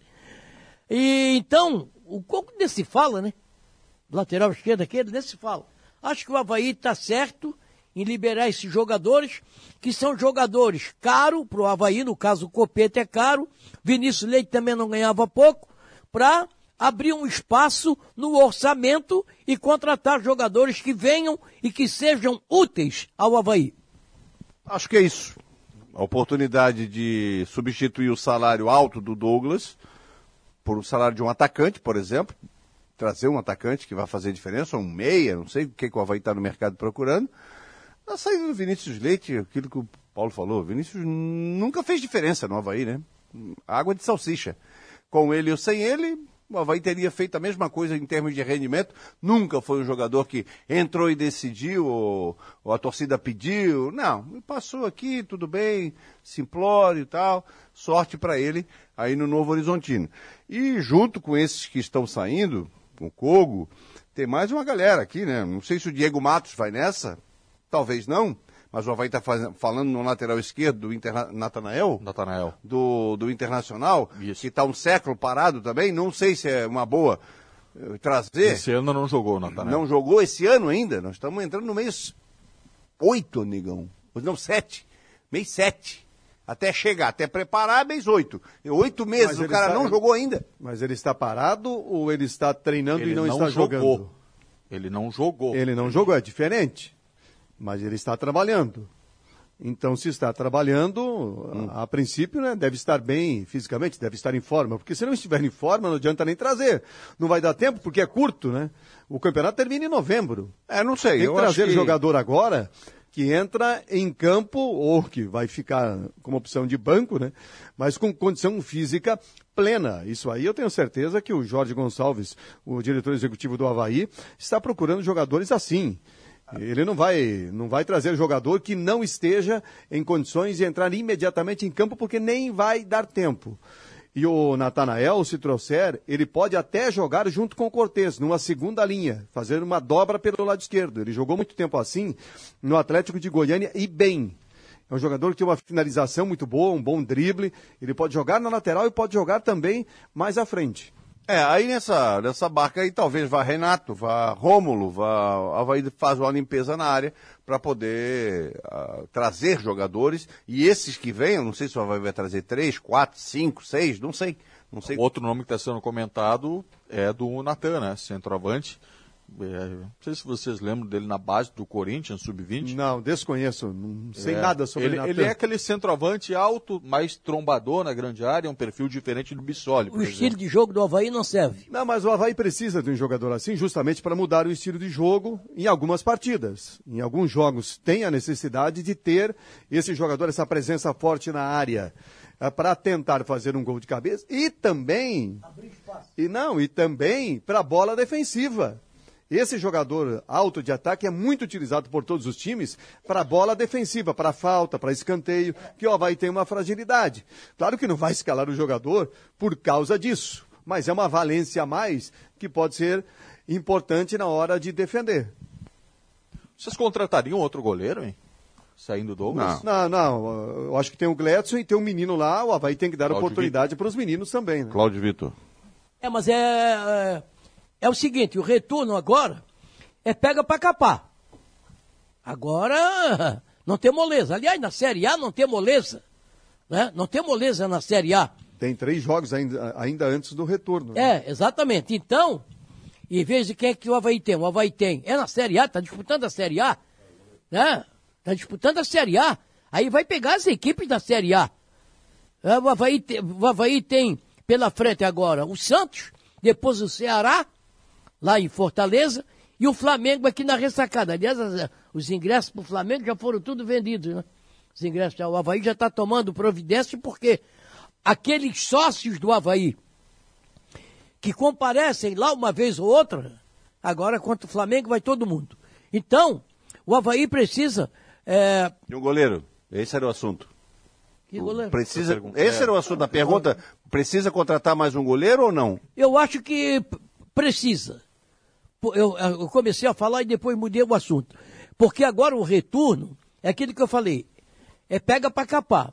e de repente o Vladimir contunde-se. Ou o Vladimir recebe um, um cartão vermelho, ou o terceiro amarelo, né? E aí? Aí vão botar aqui um menino Gledson, é? num jogo, num jogo. Gledson? Ah, o Guedes não tem a confiança da torcida, né? Ih, Tem que ter a confiança do treinador, né? da não tem a torcida. confiança da torcida. Então, eu acho que é. de- pode, agora, no momento, eu acho que não, não é necessário. Mas para o futuro, eu acho que precisa um goleiro. Sabe que ontem eu trouxe informação, Paulo, no pré-jogo, estava aqui com o Sérgio, com o Miguel, Simones e a Walter, que o Centurion, centroavante argentino, está no São Lourenço da Argentina, ele foi oferecido ao Havaí, analisado, e a ideia de que polêmica longe da ressacada, porque é um cara muito polêmico, né, envolvido já em vários problemas fora das quatro linhas, foi analisado e no primeiro Quais momento são os problemas? Quais são os problemas? disciplinares. de- Sim, mas a disciplina tem opção de conta. Tem o cara que bebe, é indisciplinado, tem o cara que bate Bom, na mulher, que é eu não vou dizer aqui que ele foi cachaceiro, que foi isso, que- é problemas disciplinares, Miguel. Ô, Colter, mas falando em disciplina, né? Até o William Broering mandou aqui pra gente o, ataca- eh, o atacante Jô tá em Floripa. Por que, que o Havaí não faz uma proposta me ele? O Jô. Qual é o jogo do, do, O jogo que era do Corinthians? Corinthians. aquele? Não, ele está envolvido Ah, agora com de pagode. pagode aí. O negócio dele é pagode. É. Quer Isso- ver lá? Centurion seria uma boa, Paulo? Não traz problema. Não traz problema. O Havaí conseguiu reunir um, grupo de profissionais e atletas eh, que a gente conhece a- o histórico de quase todos aí, muito bons jogadores e bons profissionais, no sentido de respeitar-se, acima de tudo, a si mesmo, né? Respeitar o corpo, enfim, porque precisa para jogar futebol. E eh, já teve tantas experiências aí com, com jogadores problemáticos, né? Que vieram e não resolveram. O Rodrigão veio duas vezes e não resolveu. E, e por aí vai, né? Eu acho que. eh, Eu acho que, eh, estando na Série A do brasileiro, o Havaí não precisa passar por uma situação dessas, né? De trazer jogadores problemáticos. Então, tem, tem jogador bom aí no mercado que o Havaí pode trazer, dentro das condições do Havaí, é que eh, reúnem a parte técnica e comportamental para manter um bom ambiente no grupo. Né? É, também acho, trazer cara para estragar o ambiente, não. Né? Porque aí daqui a pouco o cara é, chega, o Havaí vai viajar, como já aconteceu em épocas atrás aí, chega no aeroporto, o cara não vem, o diretor vai em casa buscar, aí ele vem trocando Jesus pro Genésio, falando atrapalhado, né? Não cabe mais, né, Miguel? Ah, não cabe mais, isso aí É, acabou. i- Isso aí. Essa época acabou. Isso aí era até folclore do futebol, né? Mas não cabe mais. Mas vamos Olha, combinar que os principais centroavantes do futebol brasileiro hoje nunca foram o Santos, né? Gabigol e Hulk. Gabigol, por o exemplo, Santos em que sentido? De, de, de questão de comportamento. Ah, tem o Pedro, né? O Questão Pedro de comportamento, né? entendeu? Eu não conheço o histórico de, de, Os grandes de, eh, de indisciplina do Gabigol e do Hulk, do ponto de vista do trabalho profissional. Eu não conheço. Eh, Se eles gostam mais disso, mais daquilo, fora de campo, nas horas de folga, sei lá. Eu- eu- eu- vamos Mas assim. falar não em disciplina, quando- mas quando- polêmica. Quando, polêmica. Eu ve- quando eu vejo o Gabigol e o Hulk jogar, eles sempre estão bem fisicamente. É isso que vale. Ah, Mas- se namora mais ou namora menos. Se fez uma festa a mais ou fez uma festa a menos, é outra coisa. Mas a turma do louvor e que reza Pai Nosso o dia inteiro tá cheio e não resolvem também, né? É, Foi o mas que o Sérgio eu- estava eu- falando ontem no eu- pré-jogo. Eu- eu- eu o ideal... Eu estou falando de jogador que tem um contrato que ganha muito dinheiro e não cumpre o contrato porque não consegue entrar em campo devido a outros problemas. Aí não cabe mais. Isso aí não aí cabe não. mais no futebol. É, é- é- é esse tipo de jogador que não vale a pena apostar, não vale Claro a pena que não, investir, a claro não que ser que você tenha dois jogos por disputar e acha que ele pode resolver o problema. Ah, vem aqui para jogar duas partidas, aí tudo bem. Aí, a aposta aí é desespero mesmo. Mas não é o caso. Não é o caso do Havaí. É, eu acho que é conversar, conversar com o cara. Tá bem fisicamente? Tá, tá voando. Ok. Então, outra coisa. Ele tem um, um histórico aqui, fora de campo, tá? Não, não, mudou a cabeça, conversa com o cara, etc, etc. Vamos recuperar o cara aqui. É melhor tu trazer um cara que, que tu tem uma expectativa positiva que ele vai fazer gols, do que tu trazer um que nunca deu um chute, mas, pô, mas fora de campo é uma beleza. Só come leite e bolachinha. Mas não é, não vai Entendeu? nem tanto ao céu, nem tanto ao inferno, né, Sérgio? Lógico que Nem não. tanto Agora, ao céu, mas nem também, tanto ao inferno. o Havaí tá procurando um goleador ou um cara pra casar com a filha do presidente? Não, não, eu não vou é, citar- não é é, pra casar com a para filha com do esse. presidente. Eu vou citar o maior exemplo que nós temos em Santa Catarina. A contratação de Edmundo pelo Figueirense. Eu falei ontem. Todo mundo sabe das polêmicas Lógico. em que o Edmundo se envolveu. No entanto, o Edmundo fisicamente nunca esteve mal. Não, ele era um Ele craque. né? sempre foi, tanto é que o apelido era Animal. Mas a gente não estava falando É. de jogadores fora de forma, né? O- a gente o- estava falando de polêmicas. Não, É, e ninguém tá polêmicas. falando de jogador fora de série, né? Que, que é o Edmundo. É, claro, Craque. claro. É, tão falando, o Centurion, não lembra dele e tal. Não sei, cara. Se ele tá bem fisicamente, não sei. Aí depende do que o Havaí vai apostar. É, dificilmente tu vai. Não, vamos pegar esse cara que ele faz gol pra caramba. Não, ele pode ter feito gol. é, não tem certeza de nada. Você traz um cara que era goleador, chega aqui não, não bota o pé na bola. Ou um cara que nunca fez gol, daqui a pouco começa a fazer gol aqui. Então essa, essa é a questão. Hoje você fala, pô, o cara tem sete assistências e quatro gols na temporada. Grandes coisas, quatro gols na temporada não dá um gol por mês, pô. Entendeu? Hoje as estatísticas são pífias dos atacantes. O artilheiro do campeonato tem dez gols, que é o Cano. Dez gols. Depois, o Hulk. Quantos gols fez o Hulk? O Hulk fez sete gols. Quantos gols tem o Bissoli? Sete gols. Mas o Bissolo também fez sete. Acabei de falar, amigão. O, o Hulk fez sete gols. Custa um milhão e meio por mês. O Bissoli fez se sete for, gols. E se for 2 milhões, Sete ainda é, é, é pago. É, Sim, mas se o claro, Bissoli- claro. porque tem Que resposta. Vale, claro se que o vale. Bissoli for, for para a Europa e ficar lá um tempão que nem o Hulk fazendo um montão de gols, ele volta ganhando um milhão e meio por mês. Não, por isso que eu tô te falando. Então, não tem certeza de nada. Eu acho que tem que. O Havaí deve estar bisbilhotando a Série B, aí atacantes da Série B. Quer dizer, e aposta, cara. Toda contratação é uma O aposta. Ronaldo tá fazendo gol lá no Novo Horizontino. Então. Então, aqui não botou o pé na bola, aqui não fez o gol. E, e lá foi artilheiro do campeonato paulista. Nós não estamos falando de um campeonato do Sergipe, com todo o respeito. É do melhor campeonato estadual do Brasil. O Ronaldo foi lá e foi artilheiro, pô. É um fato. Não, não, mas a questão central é- é- não era essa. A questão central é o seguinte: vai contratar jogador agora, no meio da temporada. Nem é meio mais, é mais pro final. Porque o campeonato termina na metade de novembro. Vai ter Copa do Mundo esse ano. Então, agosto, setembro, outubro, Quatro meses. três, eh, três meses e meio. É- é- é- vai contratar jogador para três meses e meio. Tem que contratar jogador que está em forma e jogador que se mantém em forma. Entendeu? Queira jogar, né, Paulo? Tem que, tem que ser E queira jogador jogar, que tenha, tem uma opção que tenha aí que- comportamento profissional. Agora, se ele dá entrevista polêmica, se ele namora mais ou namora menos, se ele faz uma festinha ou outra quando está de folga, isso é outra história. A questão é em campo. Ele está no dia do jogo eh, à disposição e para correr 90 minutos, beleza. Esse, esse é um jogador profissional que se exige hoje. Só para contextualizar, né, quem não pegou a, a origem aqui dessa nossa discussão, nosso debate, que o Centurião foi oferecido e no primeiro momento descartado pelo Havaí. A informação que a gente trouxe está no São Lourenço da, da Argentina. Bom, são 10h25, Série C em pauta, porque ontem o Figueirense venceu o Campinense por 4 a 0 e está de volta ao grupo dos oito classificados à próxima fase da competição. Ainda tem é, cinco rodadas pela frente, mas o Figueirense agora é o sexto colocado com 22 pontos. Venceu e venceu bem o, o time do Campinense no primeiro tempo, o jogo já estava definido, 3 a 0, pôde administrar durante todo o segundo tempo e ainda se deu o luxo de fazer o quarto, né, no finalzinho, cobrança de falta do Bassani e o gol no rebote do Muriel. Hoje, alguns resultados do complemento da rodada. O Botafogo emendou mais uma vitória. O Botafogo de São Paulo venceu o Ipiranga por 1 a 0 é, outro jogo de interesse do Figueirense, o Vitória embalou, venceu mais uma, 2 a 1 em cima do São José. Vitória ainda está fora do grupo de classificados, mas o São José estaciona, concorrente direto do Figueirense. Volta Redonda venceu o Mirassol por 2 a 1 esse resultado não foi bom.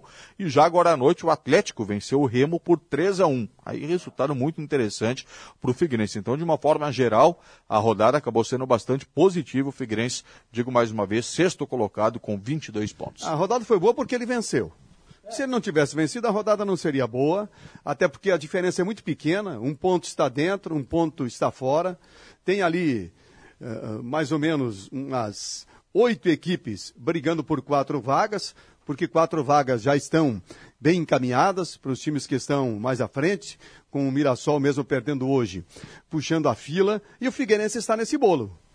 Estava fora uh, por um pontinho, por critério, agora entrou uh, por um ponto a mais. O importante para o Figueirense é ele fazer os seus resultados. Era o adversário teoricamente mais fraco desses últimos jogos. No Orlando Scarpelli, fez um primeiro tempo sem grande espetáculo, mas com eficiência. Eficiência, é o que se esperava e o que se espera do time do Figueirense, principalmente jogando em casa. O Júnior Rocha finalmente fez alguma coisa diferente no time. Por é, problemas de lesão, Por necessidade, não fosse né? isso, é, não Por fosse obrigação. isso, talvez não tivesse feito e talvez não tivesse escolhido. Porque o Berdan não pôde jogar, estava suspenso, Serginho machucado, aí ele começou com o Wesley, o Rodrigo Bassani e o Léo Arthur. Me surpreendeu. Eu até fiquei, antes de, de, de, de começar o jogo, analisando como é que isso poderia acontecer e achei que pudesse não dar certo.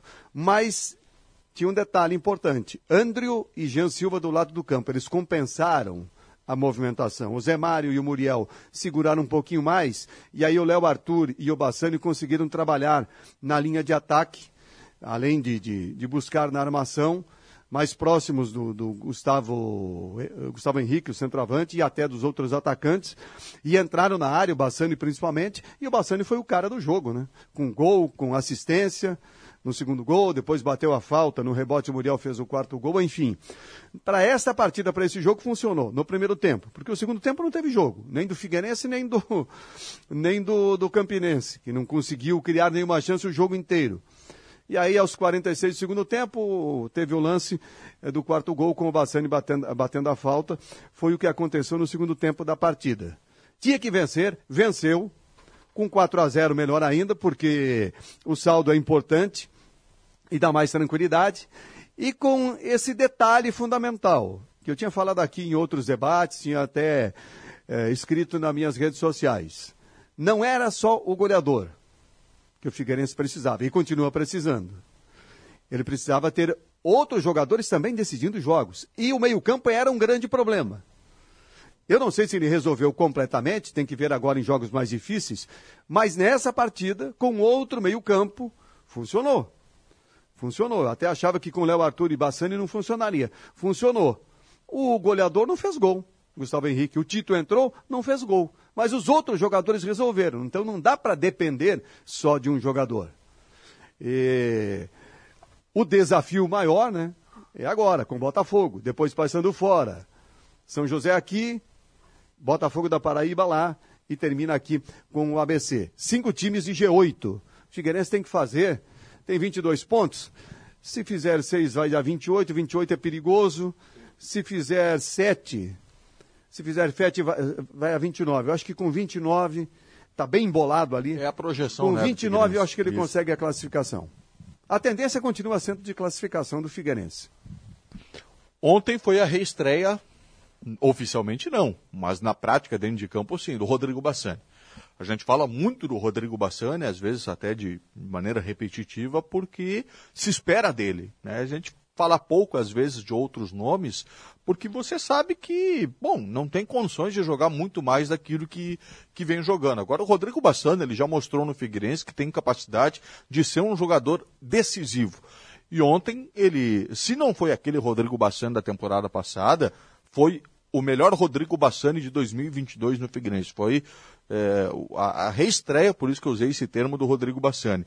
Não sei se devido à participação dele e do Léo Arthur juntos, porque geralmente o Figueirense jogava ou Bassani ou o Léo Arthur. Aí me parece que um ou outro ficava sempre sobrecarregado. Ontem o meio de campo ficou mais leve com o Léo Arthur e o Rodrigo Bassani juntos. Acho que ele até se soltou mais, não ficou, parece que tão preso à responsabilidade de recomposição na marcação. Jean Silva, do lado esquerdo do ataque. Ótimo acréscimo, até acima da minha expectativa. Claro, não é definitiva a avaliação, porque a gente tem que levar em consideração que era o Campinense, um time muito limitado que o Figueirense enfrentou ontem. Mas também há de se lembrar que com alguns adversários fracos, ruins, o Figueirense encontrou muitas dificuldades. E ontem passou rodo. Ontem o Figueirense, primeiro tempo, decidiu o jogo. E eu destaco individualmente esses dois atletas, Rodrigo Bassani e Jean Silva. Se o Figueirense de fato contar com o Bassani o Jean Silva, como foi ontem, em jogos decisivos agora pela frente, as chances do Figueirense aumentam muito. Não, o Jean Silva é isso aí. O Jean Silva, eu lembro bem dele no Havaí, no Criciúma. É esse jogador que a gente viu diante do Campinense. É rápido, faz o vai e vem pelo lado com, com muita eficiência. É um jogador que não se desgasta, né, que não cansa. Agora, não é contundente. Não espere que o Jean Silva vai driblar para o meio, entrar e chutar para o gol tocar no ângulo. Não vai. Não esperem que ele vai aparecer na posição de centroavante fazendo gol. Não vai. E também não, não, não, não esperem cruzamentos maravilhosos do Jean Silva. Não vai acontecer. Mas Então, que, essa, é que ele faz? mas essa movimentação que ele fez diante do Campinense pelo lado, preenchendo sempre o espaço e levando a bola com qualidade para tocar para alguém que vem, o Zé Mário que tem qualidade para jogar, o próprio Léo Arthur, eh, ou até para rolar uma bola para dentro da área, para alguém chegar batendo, isso vai acontecer. Isso ele sabe fazer muito bem. E eh, se os outros jogadores compensarem, como o Bassani compensou, o próprio Léo Arthur, não tem problema. Funciona. E o, o sistema de jogo funciona. Então não é um jogador sozinho que vai resolver, mas o sistema.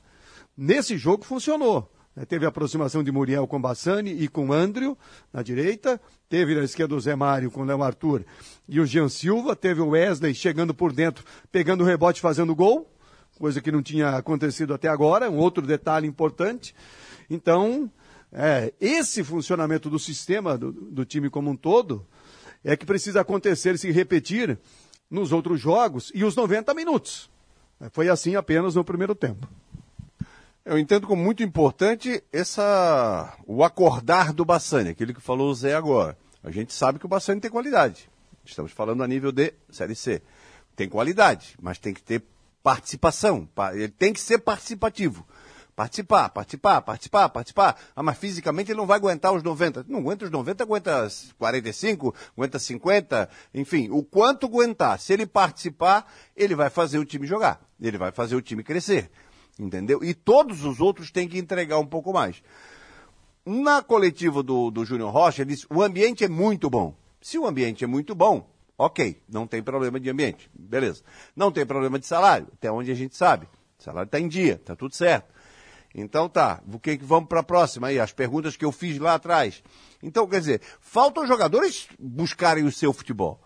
Falta o Léo Arthur acordar, porque a gente sabe que ele tem qualidade, um jogador com um toque de qualidade. O Figueirense penso que precisa eh, de reposição, um volante, pelo menos. O Wesley fez um gol ontem, quer dizer, poderia dar eh, tranquilidade para a próxima partida, mas tá fora, tomou o terceiro cartão amarelo. É isso, né? Tá fora, é de foco foi o que pro, o Eduardo pro informou jogo. Isso, Isso. é de foco para o próximo jogo. Volta o Oberdan, né?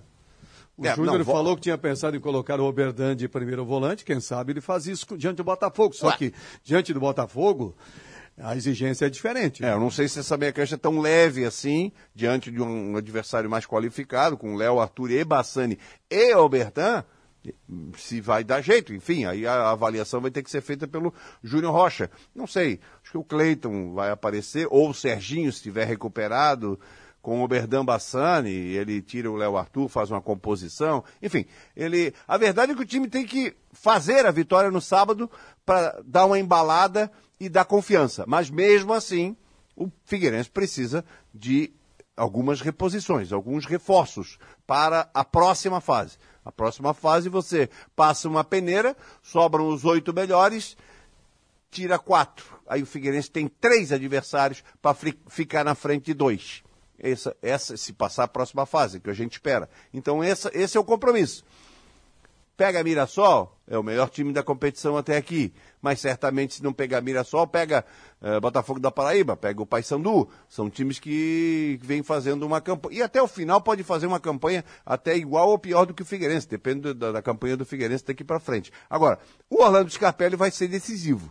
O Figueirense tem ainda esse jogo do, do próximo sábado contra o Botafogo, sai contra o Paysandu, tem o São José em casa, aí é um domingo, sete horas da noite, pelo menos está marcado, pois sai contra o Botafogo da Paraíba e tem o ABC em casa. Com os jogos de casa, o Figueirense classifica. Se vencer os jogos em casa, o Figueirense classifica. Agora, não é certeza. Precisa crescer o rendimento, independente do adversário. Precisa crescer o rendimento. Figueirense pe- pegou adversários fracos, estava ganhando, deixou passar, que era o Ipiranga de Erechim, que não estava jogando grande coisa. 3 a 1 deixou escapar. E dois jogos em casa que poderia ter vencido, não venceu, porque o Figueirense não teve rendimento. Se o rendimento melhorou, o adversário era fraco. Fraco goleou. Tá tudo certo. Então vamos lá, acorde e vamos para a próxima. Simone, recados do torcedor do Figueirense. E depois vou trazer é, um assunto aqui sobre o Oberdan. Será que ele é tão essencial assim hoje para o time titular do Figueirense? Simone. Vamos lá, o Aldi Câmeres dizendo, o Figueirense vai ter que jogar mais que ontem para vencer o Botafogo. E muito cuidado, né? Tem muitos jogadores conhecidos, mas dá para vencer. Precisa melhorar a pressão e raça para cima do adversário. O Maicon Simas, né, dizendo, o Rodrigo Bassani jogou bem ontem. O Rafael Junques Figueira se classifica para a próxima fase. O problema é depois. Também o Mário Ventura Bal, boa noite. Olha, o técnico do Figueirense é fraco, né? Colocou o Tito no segundo tempo e pediu para o time não atacar o, o adversário. Também o Érico Antônio Howen, só alegria, meu Figueira, nunca critiquei. Também o Jackson Silveira, Figueira, estava na hora de uma alegria, bom programa aí para vocês. Também o José Francisco de Santo Amaro, só o Figueirense que salvou o final de semana aí dos catarinenses. Parabéns pelo programa e ótima semana. Também o Marcos de Hipotecas, o Figueirense ganhou e valeu os três pontos, mas não é parâmetro para a sequência. Para subir, tem que contratar. Também o João Henrique da Silva dizendo: vamos lotar o Scarpelli sábado. O Joel Wolff, Jean Silva, bom jogador, mudou a cara do Figueirense. E o título é o melhor de todos, os centroavantes que a gente tem no elenco do Figueirense. Falta urgente um meia, camisa 10. E também o Lucas Souza está perguntando, né? O Sérgio estava falando dos jogos em casa. Ele queria saber a opinião de vocês aí, né? O Figueirense ganhando as duas próximas partidas, né? Será que já conseguiria a classificação? Ou será necessário fazer chegar aí nos 30 pontos para garantir a classificação? E você continua participando, interagindo. Facebook, YouTube, Grupo Veg Esportes e no nosso WhatsApp 988231111. Só lembrando, a última vez que o Júnior Rocha falou em coletivo de pontuação, ele falou ali próximo dos 30, né? Ele falou do 29, 30 pontos, hoje tem 22. Se continua trabalhando com a casa dos 30, duas vitórias seriam insuficientes ainda. É, eu estava olhando aqui, Zé. é, É, tem, eu, eu vai acho ter. que com 29 vai classificar. Mas vai ter, tem muito cruzamento também. O próprio Figueirense vai cruzar com o Botafogo da Paraíba, Paysandu, adversários diretos, Botafogo de, de Ribeirão Preto. O Mirassol enfrenta eh, Botafogo da Paraíba, depois tem Vitória com Paysandu. Então vai ter muito cruzamento, entendeu? Entre devoramentos. O, isso que eu quero dizer. Um sobe, o outro fica onde está. Talvez até que a oitava posição, pode com 28, 29, entendeu?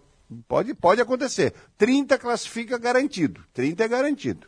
Agora entrou um outro time aí na disputa, né? É, O Figueirense ajudou a ressuscitar.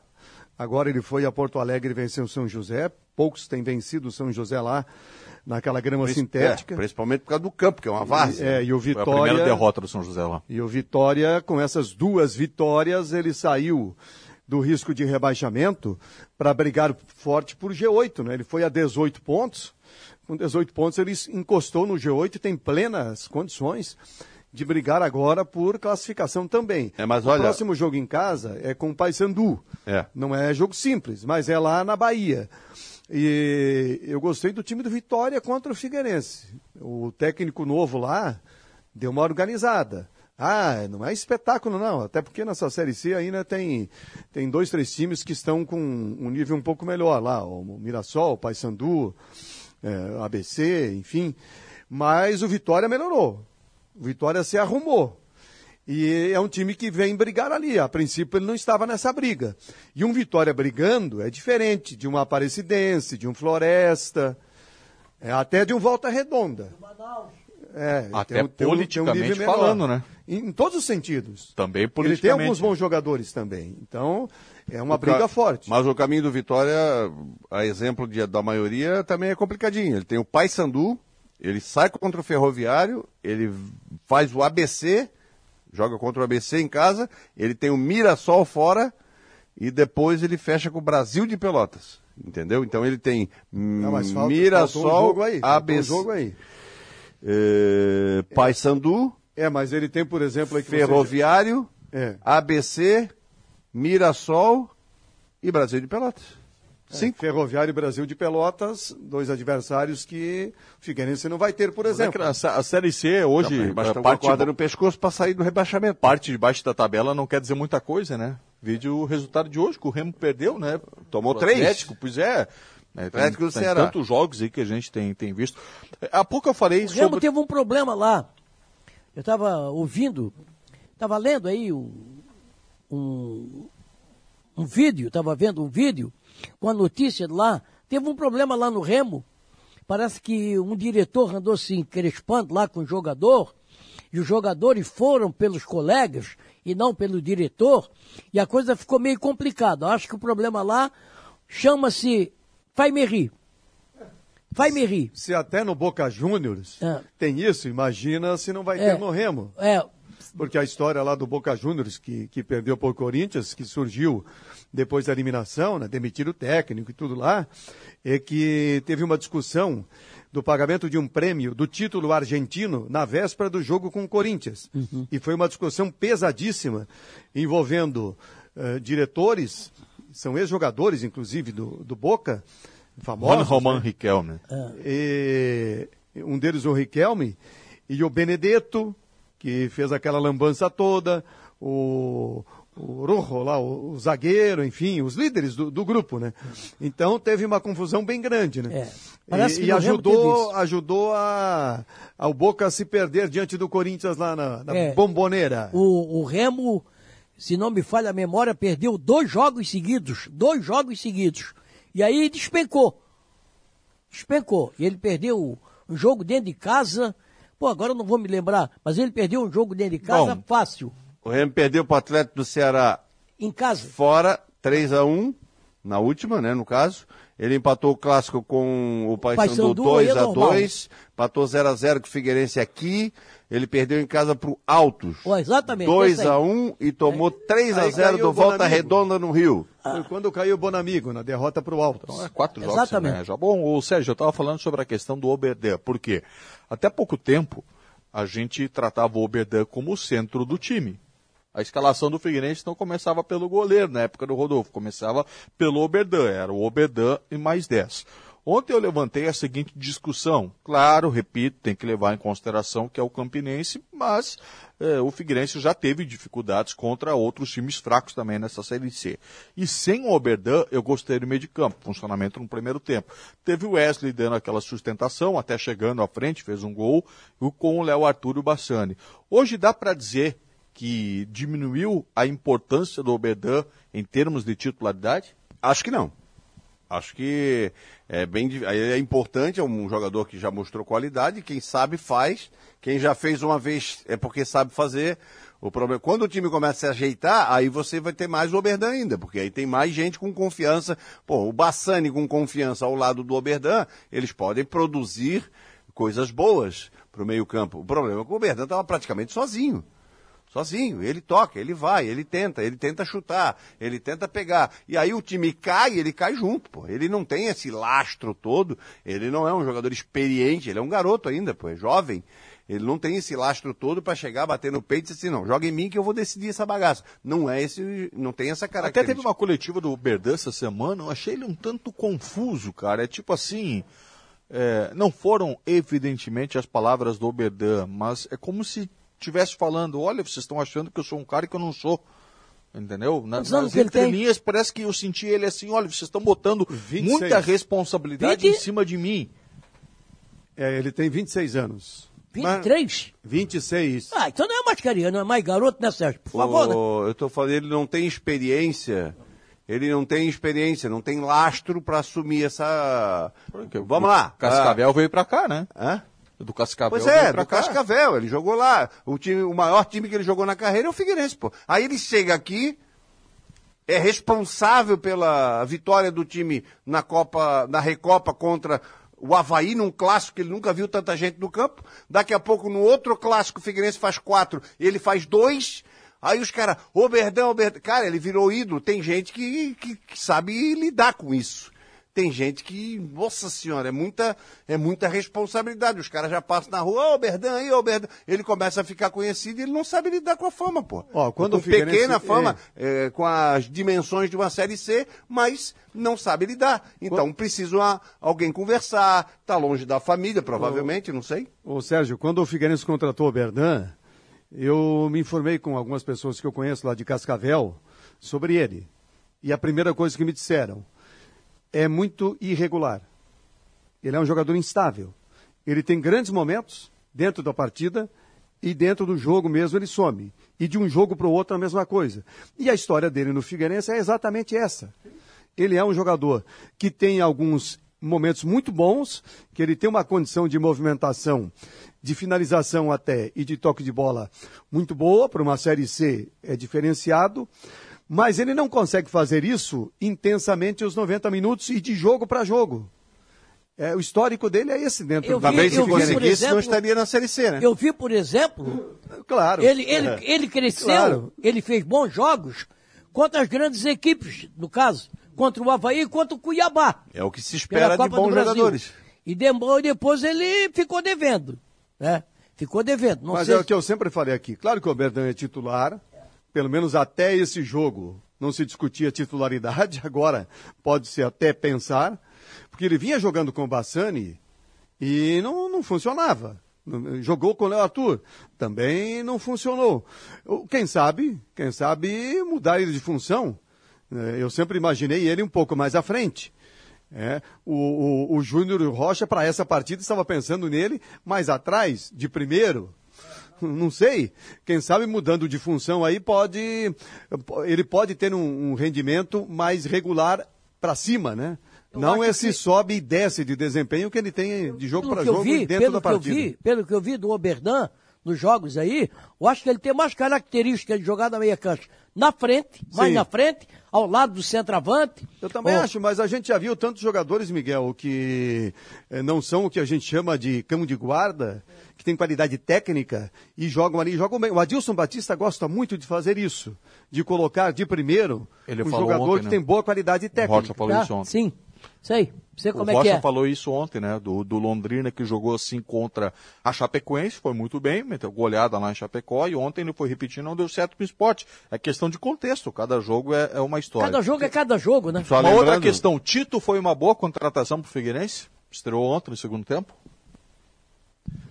O Figueirense precisava de uma grande contratação para essa posição. Porque um jogador de desempenho médio, ele tem. O Gustavo Henrique eh, tem uma deficiência eh, por ansiedade ou por falta de qualidade técnica na hora de finalizar, mas as outras valências ele tem, né? Na participação do jogo, de chegar o cabeceio, de, de, de lutar contra zagueiro, de se movimentar, de buscar, de querer, enfim. Ele tem, né? Falta aquele toquezinho final. Tinha que vir alguém para uma realidade Série C. Né? Não vai trazer nenhum grande craque. Mas alguém que tivesse um histórico melhor do que tem o Tito. Agora, se olhar para o que tem, se olhar para a Série C, o Tito pode acrescentar. Pelo que a gente viu dele no Bercílio Luz e pelo que ele conseguiu fazer no Confiança. Ele jogou 33 partidas no Confiança em 2017 Faz e, tempo, fe- hein? e fez 22 gols. Só que no total ele jogou aí em 30 equipes, né? Ele jogou em 30 equipes, ele repetiu algumas, voltou para o Confiança, voltou para o Cuiabá e por aí vai. E a média dele nessas outras equipes é dois gols, é três gols, é quatro gols. Então ele não tem um. Tava no Marcílio Dias, né? É emprestado pelo Ercínio. Ele não tem um histórico de ser um goleador marcante por onde passou, apenas lá no Confiança. Sei lá, de repente, num contexto aqui do Figueirense, pelo que a gente viu É, se encaixa, Luz, né? pode, pode jogador encaixa, né? Encaixa no esquema do Júnior Rocha, tá? E, e bota pra dentro. Tem jogador que é assim. Eu acho assim, Veja o. Ronaldo aí, o exemplo do Ronaldo. É, exemplo do o Ronaldo. é. Tito, na minha visão, é melhor que Gustavo Henrique, é melhor que Malisson, é melhor que todos os centroavantes que o Figueirense teve esse ano. Agora, quando o Sérgio falou outro dia aqui que chegaria um reforço de 40, 50, 60 mil para o Figueirense, eu não estou dizendo que o Sérgio criou essa expectativa, mas existia né, aquela ideia de que o Figueirense poderia trazer um cara bom. Mas tá difícil, né, ô? Não, não estou dizendo que não está difícil, está difícil. Eu estou dizendo que a, a, a expectativa gerada era de uma grande contratação. Vitor, e aí vem o Tito. Um Zé Vitor, Entendeu? por exemplo, que está no É, Vasco. pode ser, pode ser, pode ser. É, Entendeu? mas- O Tito é melhor do que o Figueirense tem. Vai ser titular, indiscutivelmente é melhor do que o Gustavo Henrique. Né? Agora, eh, eu esperava que chegaria um jogador com um potencial diferente. É, só que acontece o seguinte: os times da Série B estão procurando esse jogador. Os times da Série A estão procurando esse jogador. Não vai aparecer para a Série C. A não ser que, pô, seja um caminhão de dinheiro, vem cá, vamos trazer o fulano, vamos pagar três dígitos por, por, por mês. Aí o cara vai vir, vai criar um problema de ambiente e por aí vai. Né? Principalmente no Figueirense, onde a gente sabe que a folha é baixa, que o teto salarial não é lá em cima. Então é difícil esses jogadores, meia ponta de lança, um meia, aquele meia. Onde é que tem? Centroavante, que faz gol, onde é que tem? Quem é que está fazendo gol aí? Hã? Você não vê, dificilmente aparece. Apareceu aí o Pedro no Flamengo fazendo quatro gols numa partida. Hoje já não jogou, já ficou no banco, entrou no final. Então são coisas assim que no futebol está muito difícil. Acho que a solução é a base de outras equipes. Sabe? De repente, pô, lá no Flamengo tem um jogador lá que tá, tá precisa sair, traz. Ah, lá no Vasco, tá, traz. O jogador da base lá, o, o que está encostado e que está com vontade de vencer na carreira. Não adianta trazer, quer, quer ir pro Figueirense? Hã? Quer ir pro Figueirense? Série C lá, ganhar dinheiro? Não, não vou, tá. Quer ir, quer ir pro Havaí? Tá na Série A? Olha a tabela. Não, não, não vou. Então esse é o problema dos jogadores, cara. Não é qualquer um que ô, vem. Miguel, mas aí vai da prospecção de mercado, né? Vai da, da, da observação de mercado, vai do, do relacionamento e, e chegar na hora certa para fazer a negociação e, e ter uma capacidade também de, de, de fazer bons negócios, mesmo com pouco dinheiro. Veja só, quem é destaque hoje no Inter de Porto Alegre, como centroavante, como atacante? Alemão? Um jogador rejeitado pelo Havaí que estava no Novo Hamburgo no Novo Hamburgo, que não tem campeonato nacional, não tem campeonato brasileiro para disputar. Disputa o campeonato gaúcho e deu. Então, um jogador assim pode resolver o problema do, do Figueirense dentro de uma Série C do Campeonato Brasileiro. Um jogador que estava no Novo Hamburgo resolve o problema do Inter. Então, aí vai da capacidade, da condição de buscar esse jogador. Daqui a pouco tu acha aí numa, numa divisão, sei lá, a segunda divisão do Campeonato Gaúcho. Ah, ué, não pode surgir um cara lá que esteja fazendo gol? Isso tem que ser aposta, cara. Tem que ser aposta. Tu tens condição de trazer o Ricardo Bueno? Não, não vai arrancar o Ricardo Bueno lá do Joinho. O do... Silvio Júnior tá lembrando aqui do Hernani, né? Que a gente até já falou também, ele que tá jogando no Brasiliense, na Série D. Ah, o brocador? O Hernani Brocador, Veterano. seria uma boa. Não, seria uma boa, seria uma aposta, um cara de nome, um cara... Tem, tem que ver como é que está o joelho dele. Mas evidentemente que um jogador que nem ele numa Lógico, Série C... Lógico, aquela coisa que... que é- Eu, eu, parto, eu parto de um princípio. Eu parto de um princípio. O jogador tem que ir para um clube que ele se orgulhe de estar naquele clube. Clube grande. Clube grande. Aí o cara sai do, do Vasco, do Flamengo, do. do, do- Não estou falando da base, a base é diferente. Ele sai daí, sai do, do Internacional, sai do Grêmio, para jogar numa Série C. É complicado. final de carreira, Miguel.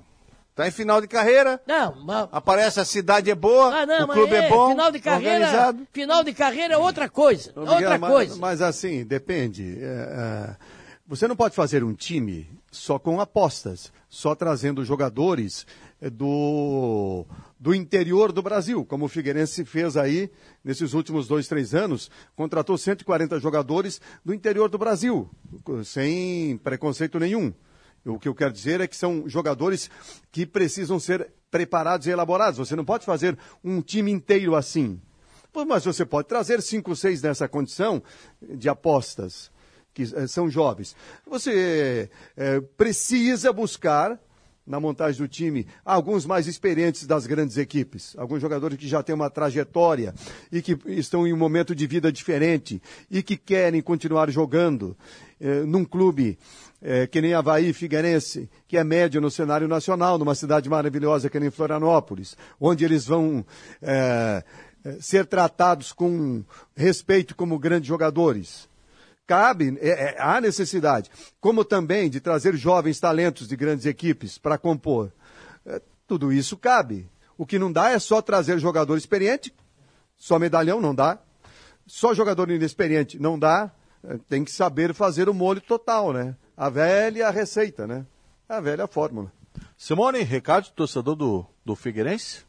Vamos lá, o Lucas dizendo, olha, Figueirense ganhando as duas já se classifica, porém para a próxima fase tem que vir reforços. Também o Jamim Martins dizendo, Vitória se chegar vai subir, time grande sobe. Também o Gabriel dizendo, sábado vamos lotar o Scarpelli, sempre apoiando o Figueira. Também o Cristiano Regis por aqui vai se classificar, vamos para B. E você continua participando, interagindo, Facebook, YouTube, Grupo Veg Esportes e no nosso WhatsApp 988231111. Tem um cara que você gosta muito, Miguel, mas ele é meio lunático assim, às vezes dá uma, uma pirada. Ele disse assim para mim: e o Rômulo no Figueirense sairia do Havaí para o Figueirense? Vai falar depois do intervalo sobre este assunto. Grupo Veg Sports, há três anos, o torcedor catarinense se conecta aqui.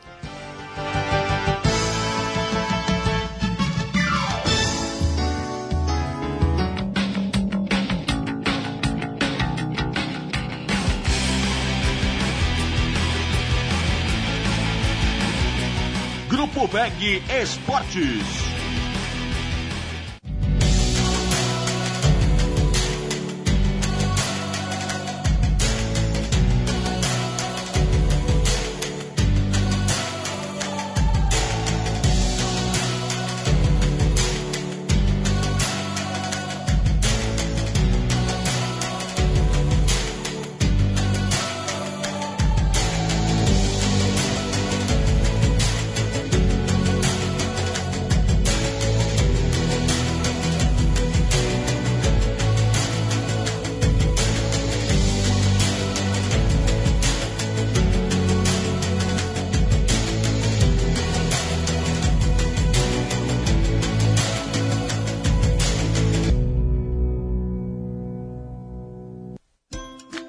Esportes. brasileiros, sabemos curtir cada momento.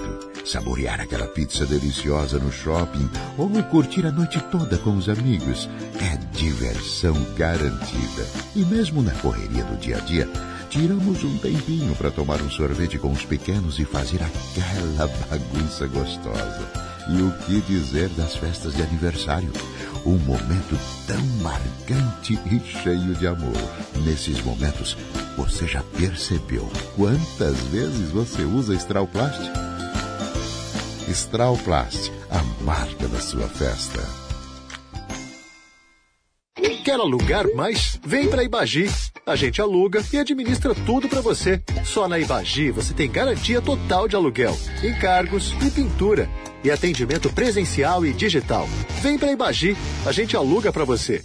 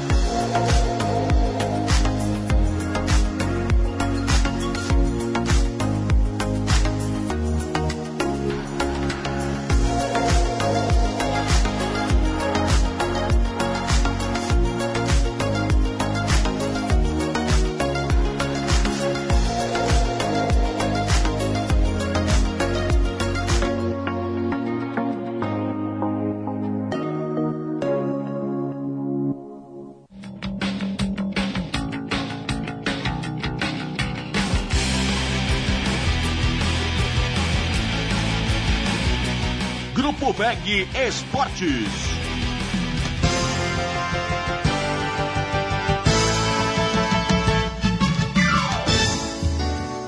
Quer embora? Tu quer comentar o, tu, tu quer comentar o assunto do intervalo aqui? Quer compartilhar? Não, o Miguel tá reclamando o preço do frango assado. O Sérgio tá respondendo para ele dizendo que o frango tá barato porque a ração tá cara, para criar o barato. bichinho é caro.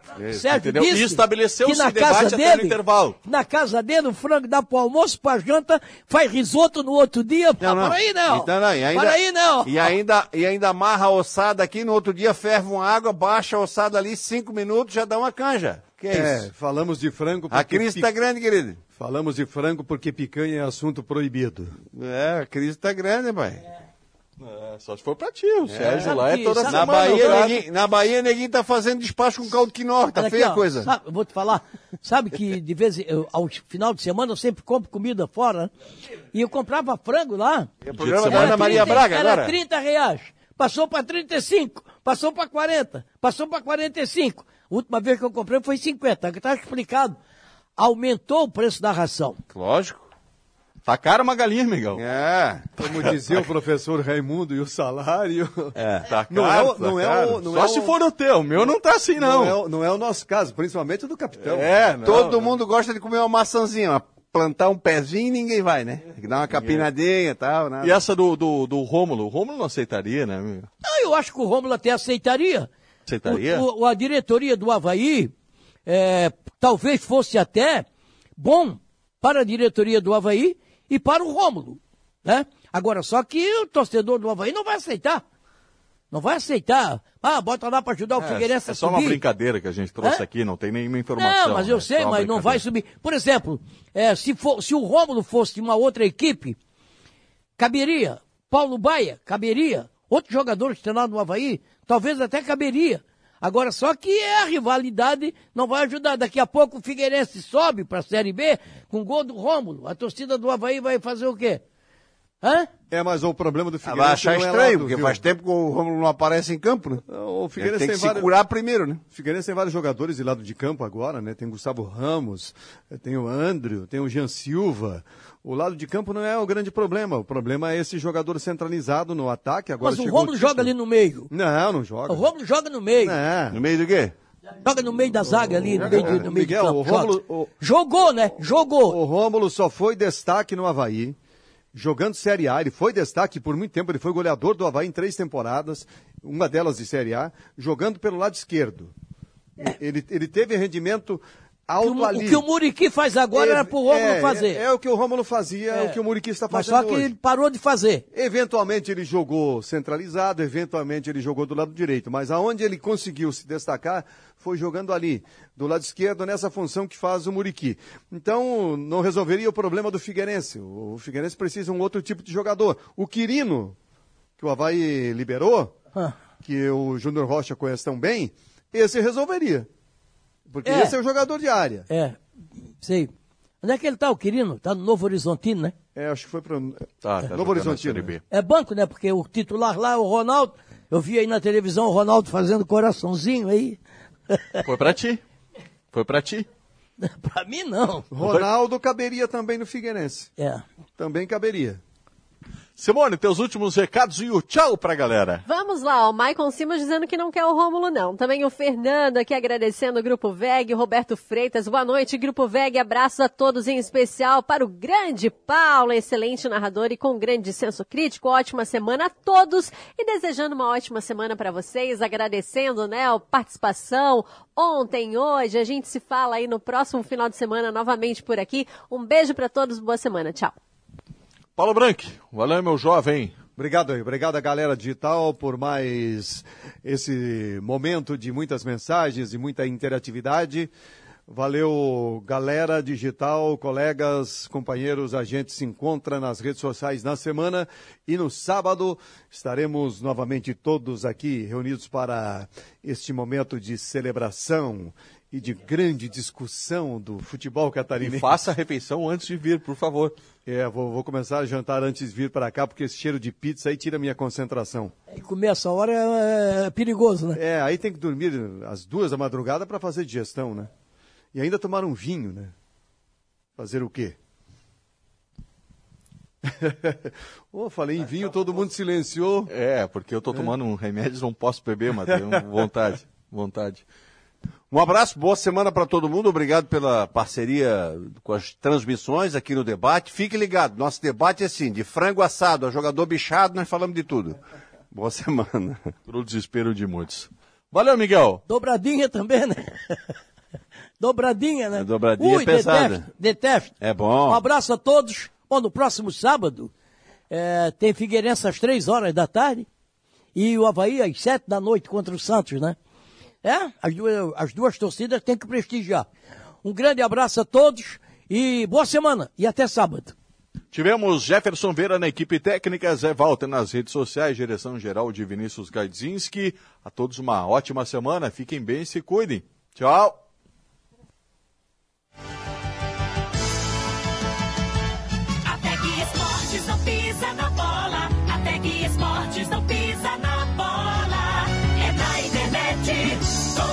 Da vitória. A Tec Esportes não pisa na bola.